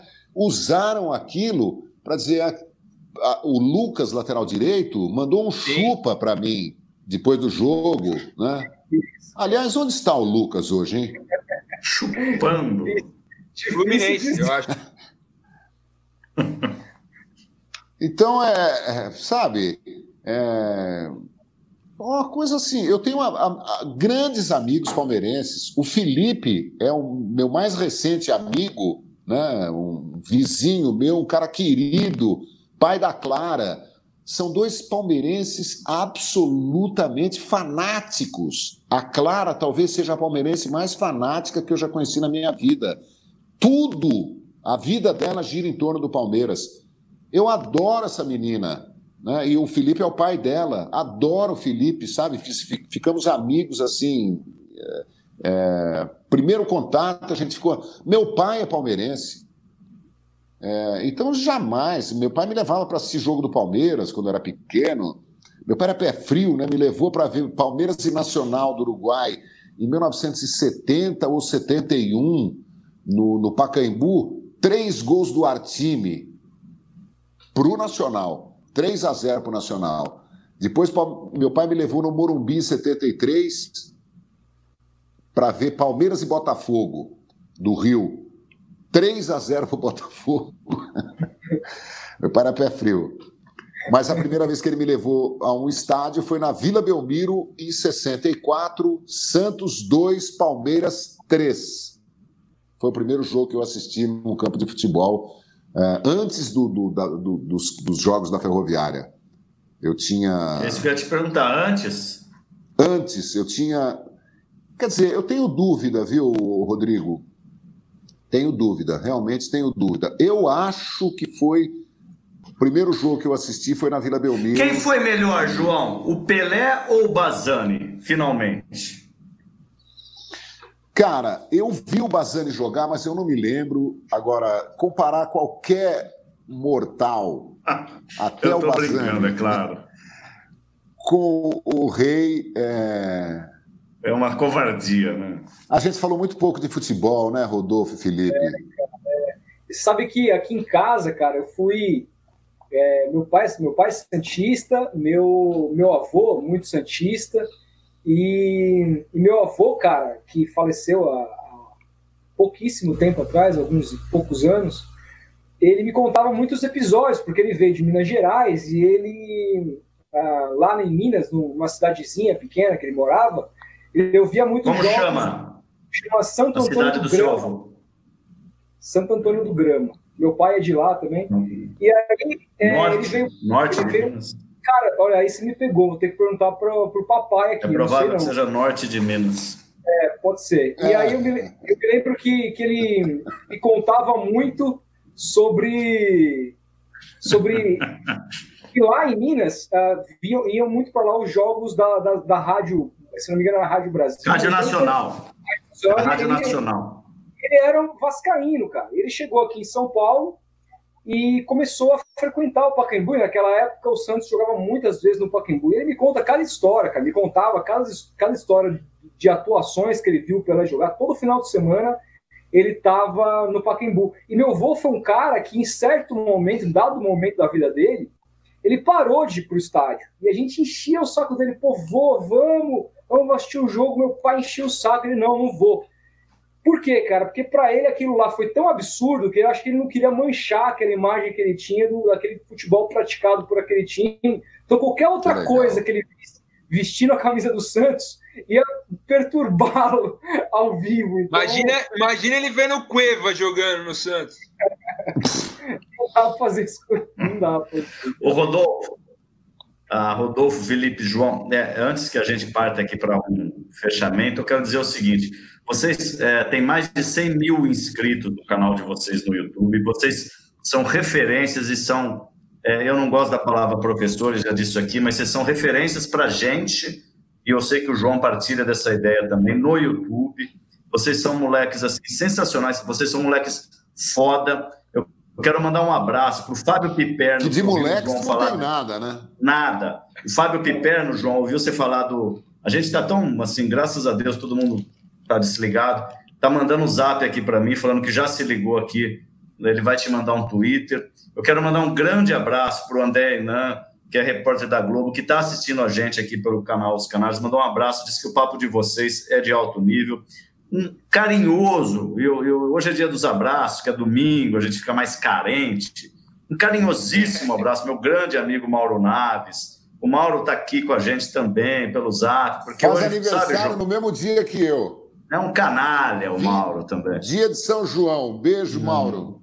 É, um canalhão. E, e dizer para vocês, viu, Rodolfo? É, e Felipe, que vocês são os moleques assim, sem, eu digo moleques porque. Mas que moleques? Está louco? Mas é, é, é, é, você chama. Você chama os outros de canalha, eu não posso chamar de moleque. O Rodolfo já tem uns 40 anos já. E assim, véio. cara, que a gente ia ficar. Rodolfo tem mais de 40. A gente é muito, fica muito feliz de estar aqui com vocês. Viu? É isso, cara. Queria dizer da nossa felicidade de estar aqui. Quantos anos cara, vocês têm, Rodolfo e Felipe? Cara, eu tô com 31, Felipão. 28. 28. Que legal. É, pra falar que é moleque ainda, né? é, isso aqui, isso aqui nasceu. Isso aqui, isso aqui, nasceu, na verdade, como uma é, contrapartida ao fato de nós não, ter, não tenhamos sido aceitos, cara, na grande mídia. A gente saiu da faculdade bem na época daquela crise que a gente estava atravessando no Brasil, aquela crise ali por volta da 2014, na, na, época da reeleição ali da, da Dilma, e tava, o, o desemprego estava subindo no Brasil de maneira torrencial e absurda. E, cara, eu fiquei muito tempo parado, chegou a ficar desesperador, assim, minha vida. Vocês não fazem ideia. Desesperador de falar, pô, me formei, gastei uma puta de uma grana, tô pagando ainda o, o FIES, porque o último ano eu fiz a faculdade, financiei pelo governo, aquele programa que o Haddad criou enquanto ministro da Educação, o FIES, e foi o que me possibilitou me formar. Aliás, estou pagando até hoje essa bagaça, termina no que vem. E, cara, falei, pô, tenho que pagar as contas, tenho que fazer as coisas acontecerem, me formei, não tenho oportunidade de trabalho.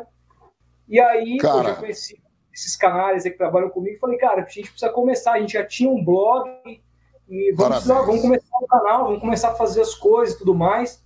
E a coisa, e a partir dali a gente começou a fazer uns vídeos muito despretensiosamente, a gente foi aprendendo ao longo do caminho, e é assim, você tem uma, uma dica que posso deixar para vocês, é que não se importem, vocês vão aprendendo conforme as coisas vão acontecendo, não tem escola melhor do que a prática nesse sentido, e as coisas foram tomando uma proporção bacana, assim, e hoje a gente consegue, ah, cara, a gente ganha o suficiente para pagar uma cervejinha no sábado. Assim, nada além disso, mas estamos felizes, porque a gente faz o que a gente gosta, não tem chefe enchendo o nosso saco, falando que é assim ou assado. A gente tem preceitos éticos que são muito importantes desde o início, a gente não, não fere isso de maneira nenhuma, mas, inclusive, quando fizemos isso, pedimos desculpa, porque errar é humano, todo mundo passa por isso também. Claro. E, e a partir disso a gente seguiu.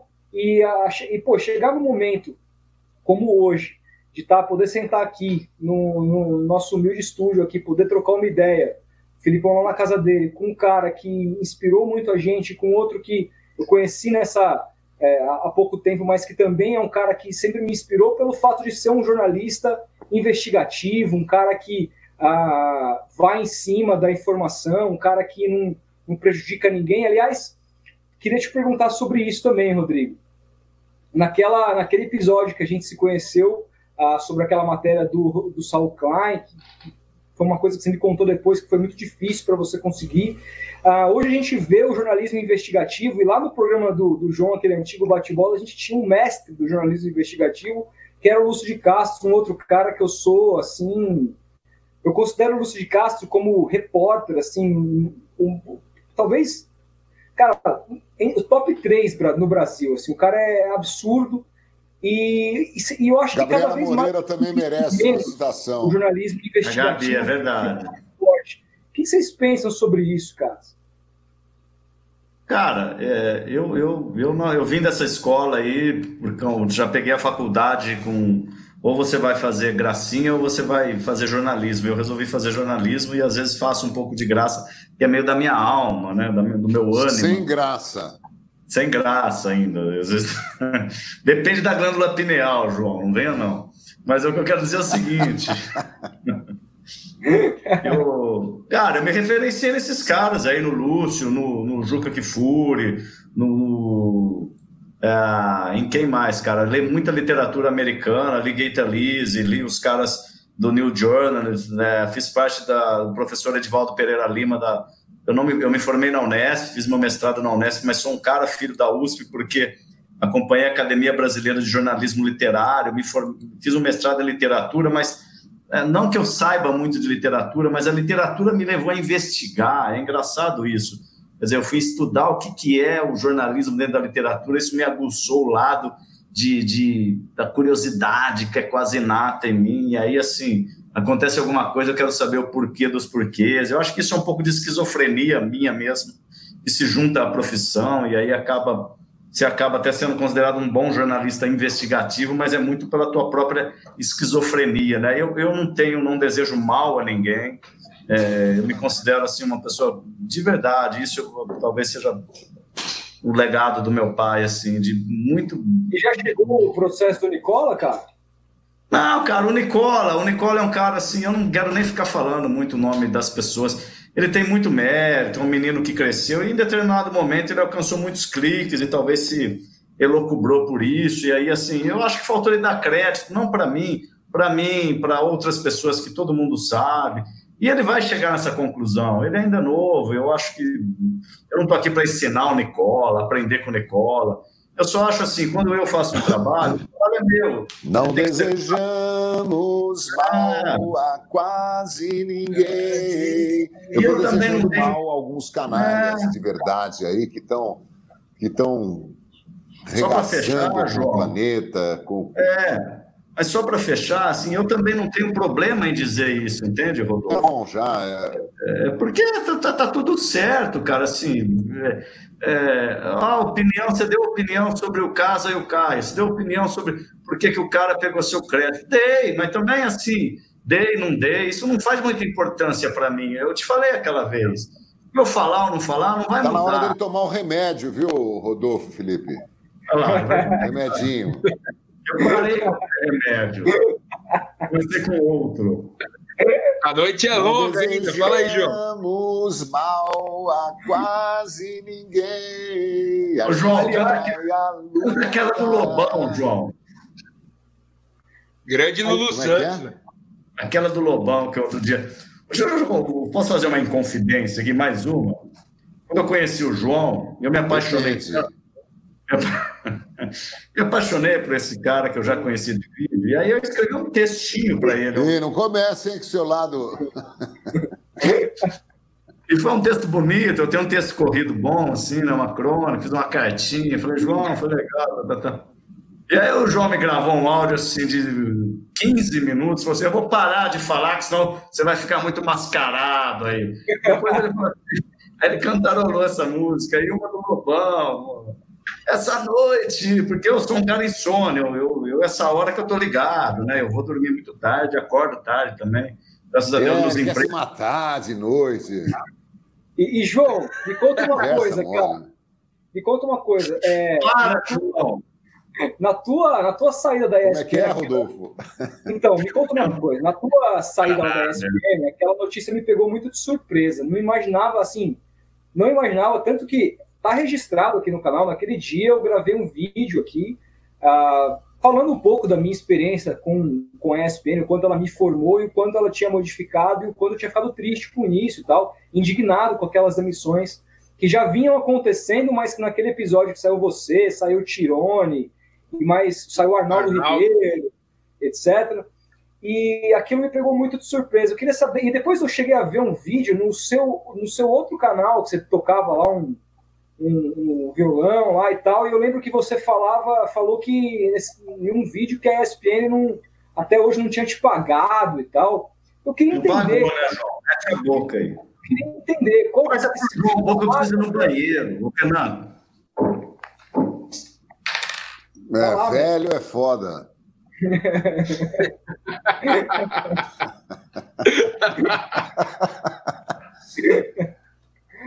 Velho tem que ter incontinência.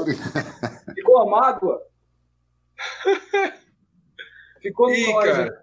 Deixa os caras se reconectarem e já voltam aí. Um foi no banheiro, o outro. É assim mesmo, cara. É ao vivo, é assim. Mas, cara, muito louco, né, Felipe? Essa, esse bate-papo. Eu não esperava trocar essa ideia com esses caras. Você é louco, né? cara. Eu tô, aqui, eu tô aqui só curtindo o papo, velho. Eu tô triste que a minha cerveja acabou e eu tenho que ir lá descer pegar outra, mas Cara, sensacional. O pessoal aqui, pelo que eu tô vendo nos comentários, estão curtindo bastante também. O João e o Rodrigo são resenha é, demais. Você tá aliás, é, aproveitar para mandar um abraço aí para o Ricardo Ribeiro, para o Walter Vieira, uh, ah, para muito mais que informação, para o Gutierrez, para o Joanilson. Lin, Lin Raba tá de volta, Felipão. Olha, Olha aí, velho. Legal, papo maravilhoso. Ah. E aí, para o João, que agora voltou, responder sobre essa saída aí, se ficou alguma mágoa. Cara, é... eu nunca imaginei que eles iam me mandar embora, porque o, Bola da Vez, todo mundo queria ir no Bola da Vez, todo mundo. O jogador, treinador, pessoal do, do futebol, do vôlei. É... eu levei o Jô Soares, é, o Amir Klink, o Chico Sá, é, os caras queriam ir no Bola da Vez, né? É, Tite? Vários. Como é? O Tite? O Tite, né? Fomos gravar lá na CBF, no Rio de Janeiro e tal. Os caras falavam assim, pô, João, que legal, cara. Eu ficava assistindo o programa em casa, falava, pô, será que eles não vão me convidar? Né? Vários falaram isso. Então era um programa gostoso de fazer e tal enfim. É, é uma coisa também de limar os velhos, sabe? Ah. A primeira vez que eu fui para a Europa, em 1986, acho que eu fui de Ibéria, uma companhia espanhola. A hora que eu entrei no avião, eu estava acostumado a viajar muito aqui no Brasil para fazer jogo, né? Na, na uh, viajei muito pela Rádio Capital, fui, fui, fiz a Copa da Argentina, depois viajava muito aqui, fazendo o campeonato. Fui para o Peru em 79 fazer Libertadores da América. Aí viajava muito para o Nordeste, pela Rádio Gazeta.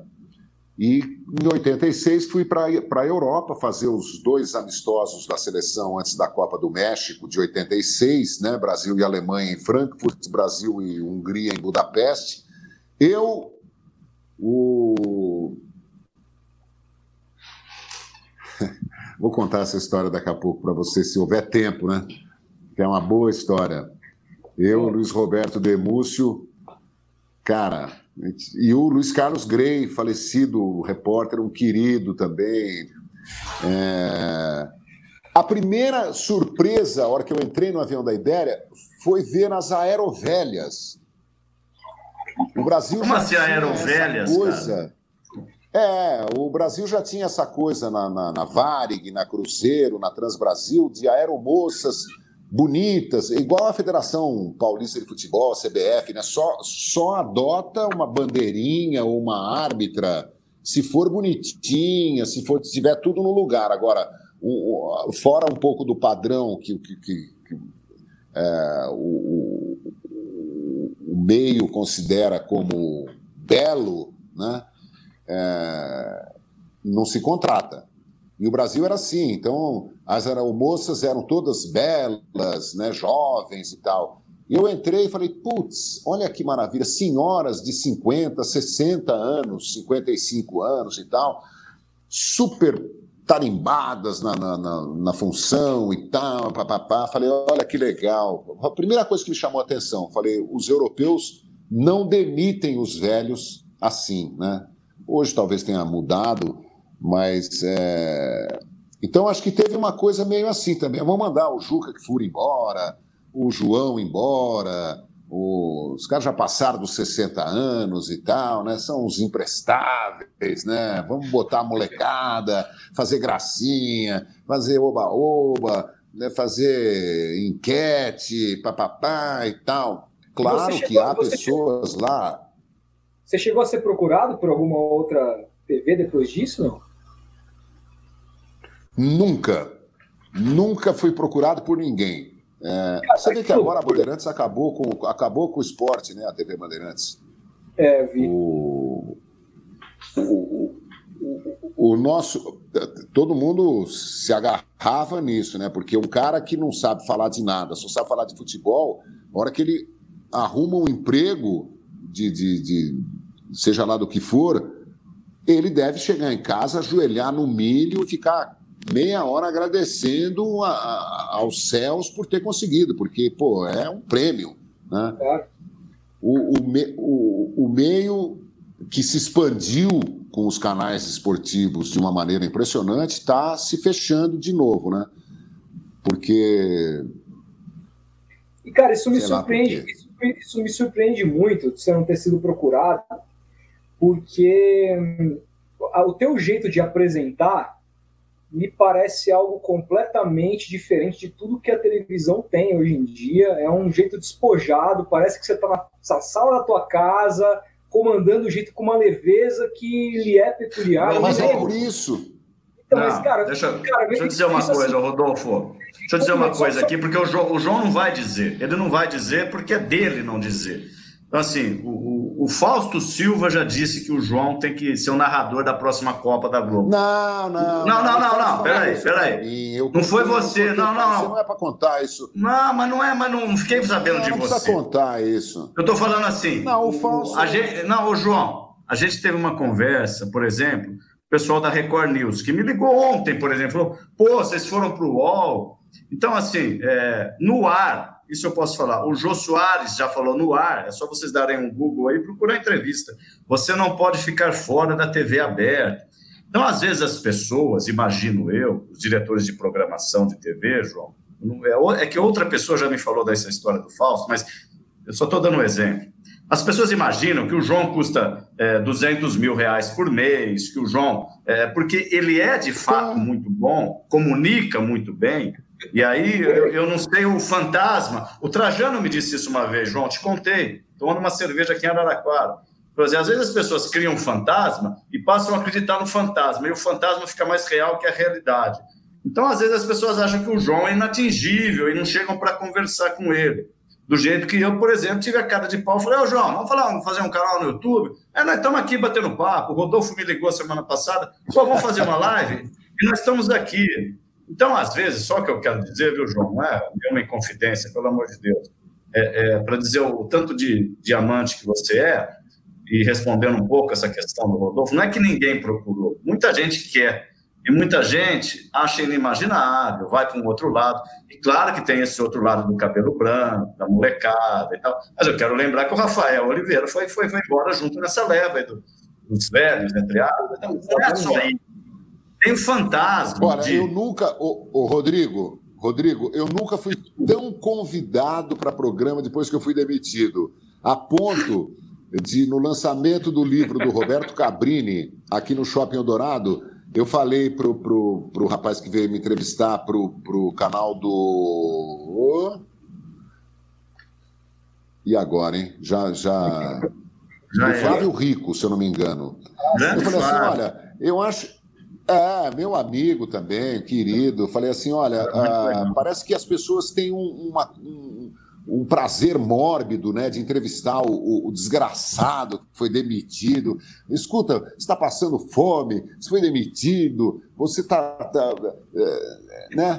Olha, eu fui eu fui no Luiz Megali na Rádio Bandeirantes, eu fui duas vezes no Milton Neves na TV Bandeirantes, eu fui no programa do Neto na TV Bandeirantes, eu fui duas vezes no, no Cartão Verde do, do, do, Vladir Lemos, eu fui na mesa redonda da TV Gazeta, eu fui na, na, na 89 Rádio Rock, fui na, na, na Rádio Kiss, eh, Rádio Rock também eu nem sei dizer, nunca.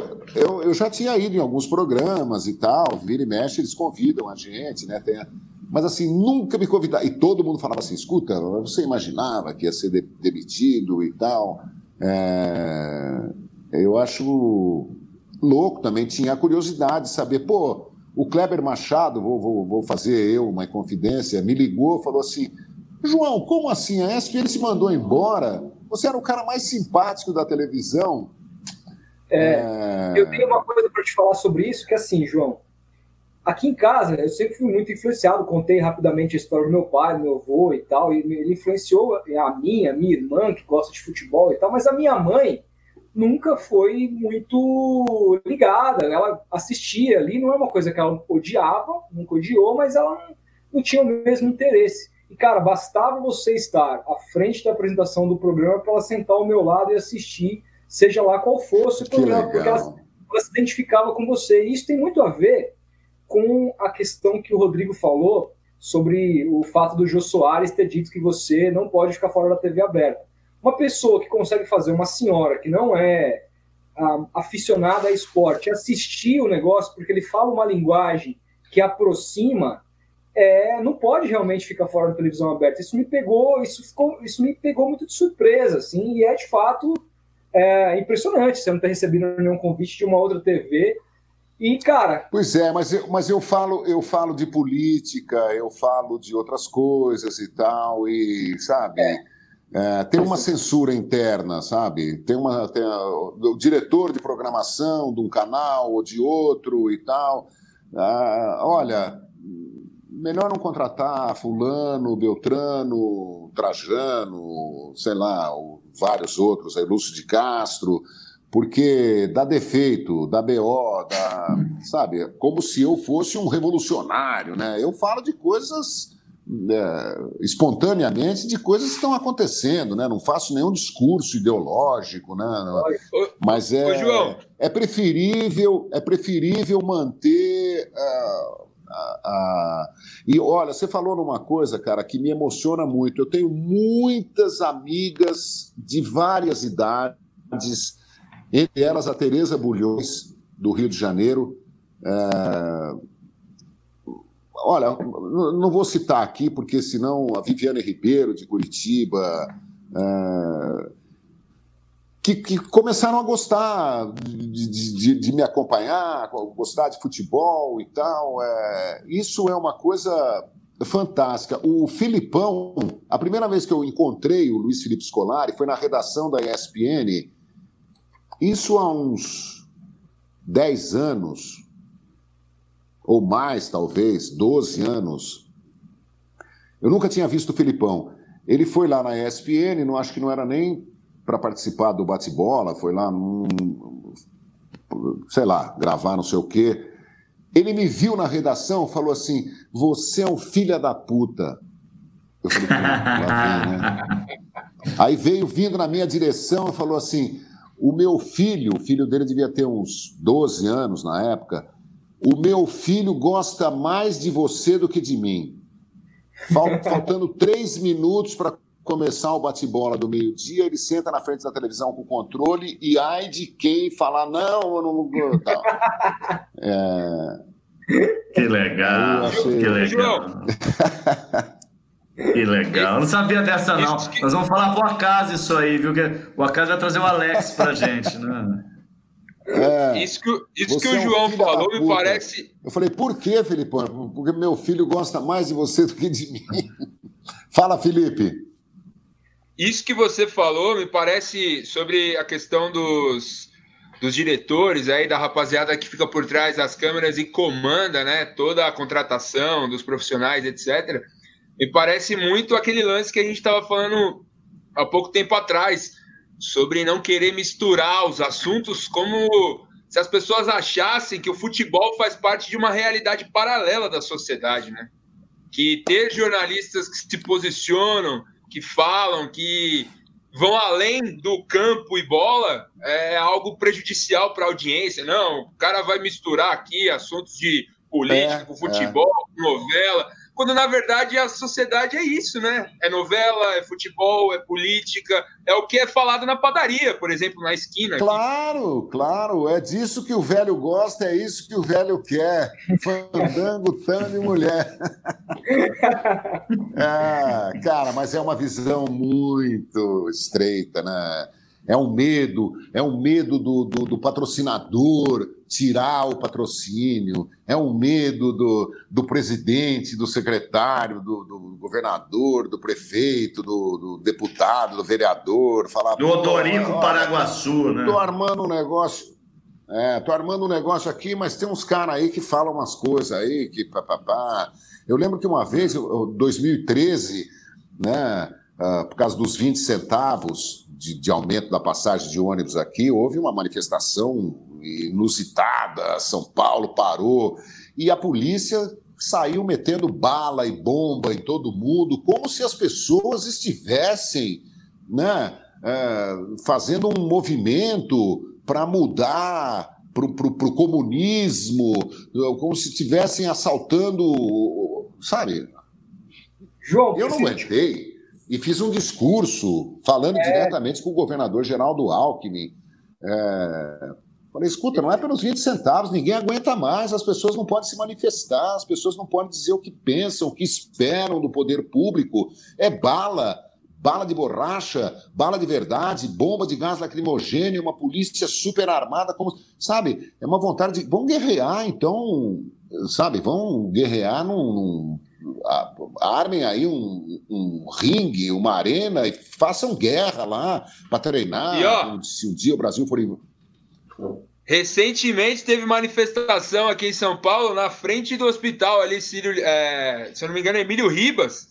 Vários carros de luxo parando a Avenida Rebouças e não teve uma polícia para reprimir. Agora, se fossem professores, aí a gente veria bala, enfim. Pois é, sabe? É, é...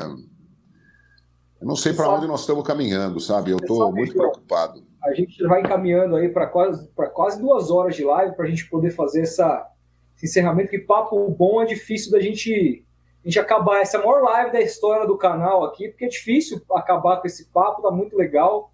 Mas, cara, e a, fala... e a audiência, eu estou olhando aqui, Rodolfo, no canal de vocês. A medida, não sei se vai aumentando a conversa, vai ficando mais tarde, o nego vai tomando é. umas bramas a mais, mas só tá crescendo, cara. É. E, e, João, eu me lembro de um episódio, cara, que assim, foi em 2013. Teve uma final entre Santos e Corinthians do Campeonato Paulista.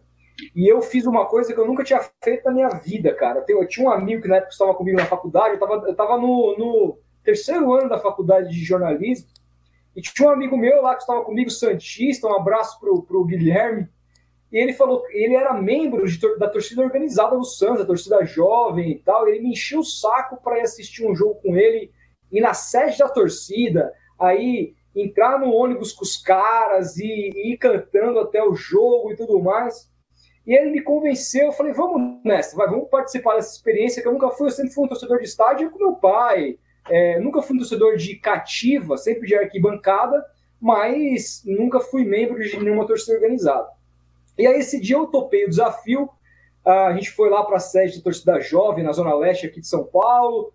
Tomamos uma cerveja, conhecemos uma galera, pegamos o ônibus, fomos em direção a Santos. Chegamos lá na Vila Belmiro, nos arredores, cara. Começou, cara, começou a barbárie, assim. O que acontece? A torcida jovem tinha é, é, surrupiado uma bandeira da torcida do Corinthians e começou aí como provocação a hastear a bandeira.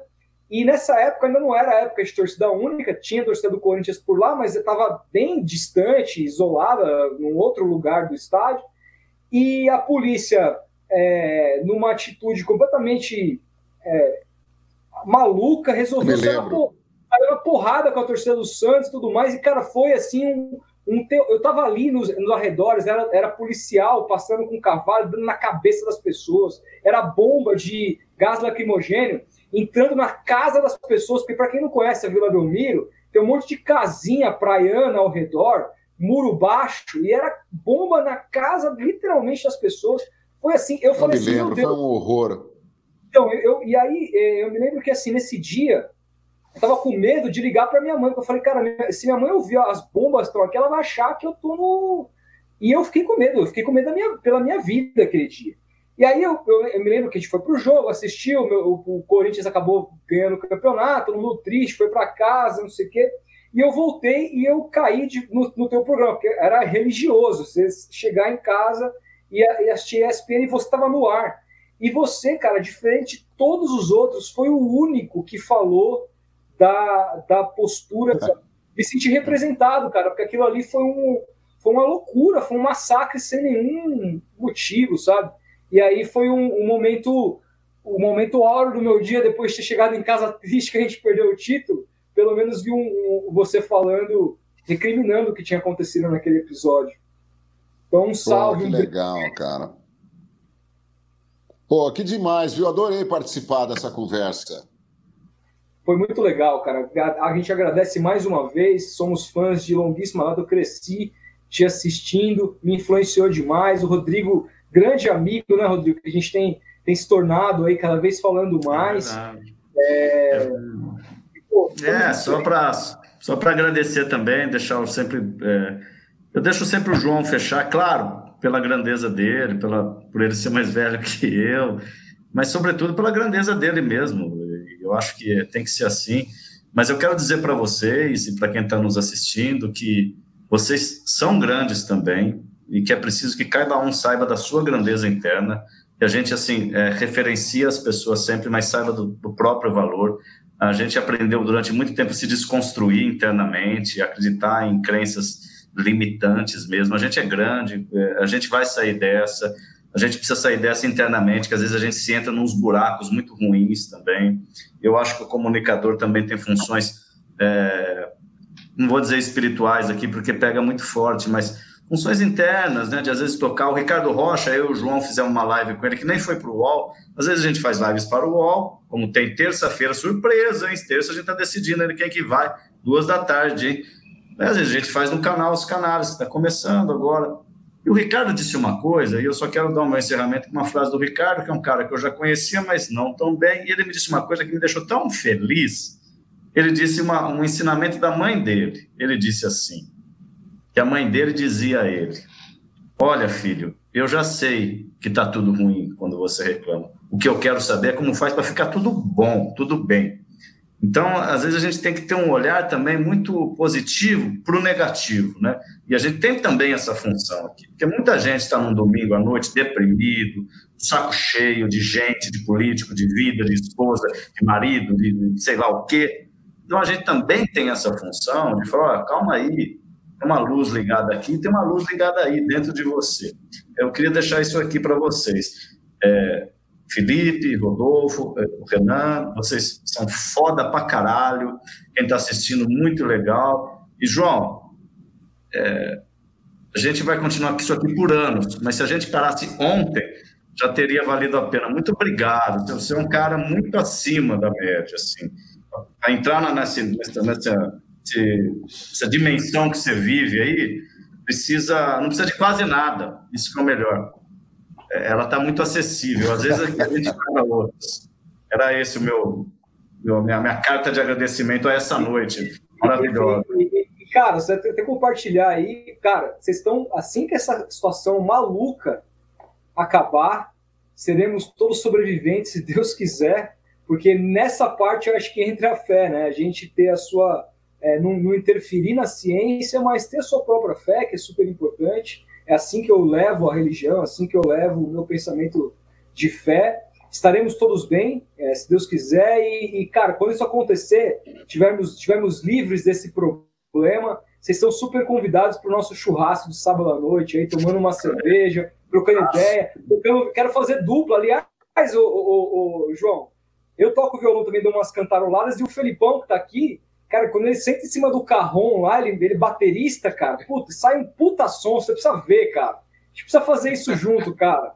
Você vai, você vai, puta você som vai... quer dizer o quê? Bom ou ruim? Bom pra caramba, cara. Bom pra caramba. Ah, que maravilha. maravilha. Pô, Não, cara, cara vocês, sem modéstia. Vocês são né? de... Bom, muito obrigado, viu, Rodolfo, Felipe, que legal. Valeu, Rodrigo, obrigado. É, eu não, eu não sou tudo isso, porque talvez o meu grande, a minha, a minha grande qualidade seja ser um, cara normal. Né? É, então, quero, não quero ideologizar demais as coisas e tal. Quero resgatar o mundo, o país, sabe? Quero os animais, quero as florestas, quero as águas limpas, os índios em paz é, quero o fim da ganância, da loucura do homem pela, pelo ter, pelo possuir, pelo ser diferente, sabe? É, espero que essa pandemia ensine alguma coisa boa para as pessoas. Tenho minhas dúvidas, mas enfim. É, e dizer para todo mundo acreditar na simplicidade, acreditar na espontaneidade, acreditar no, no no, no, na amizade, sabe, na troca. Hum, eu também sou muito espiritualizado, viu? Para quem acha que eu sou um devasso, né?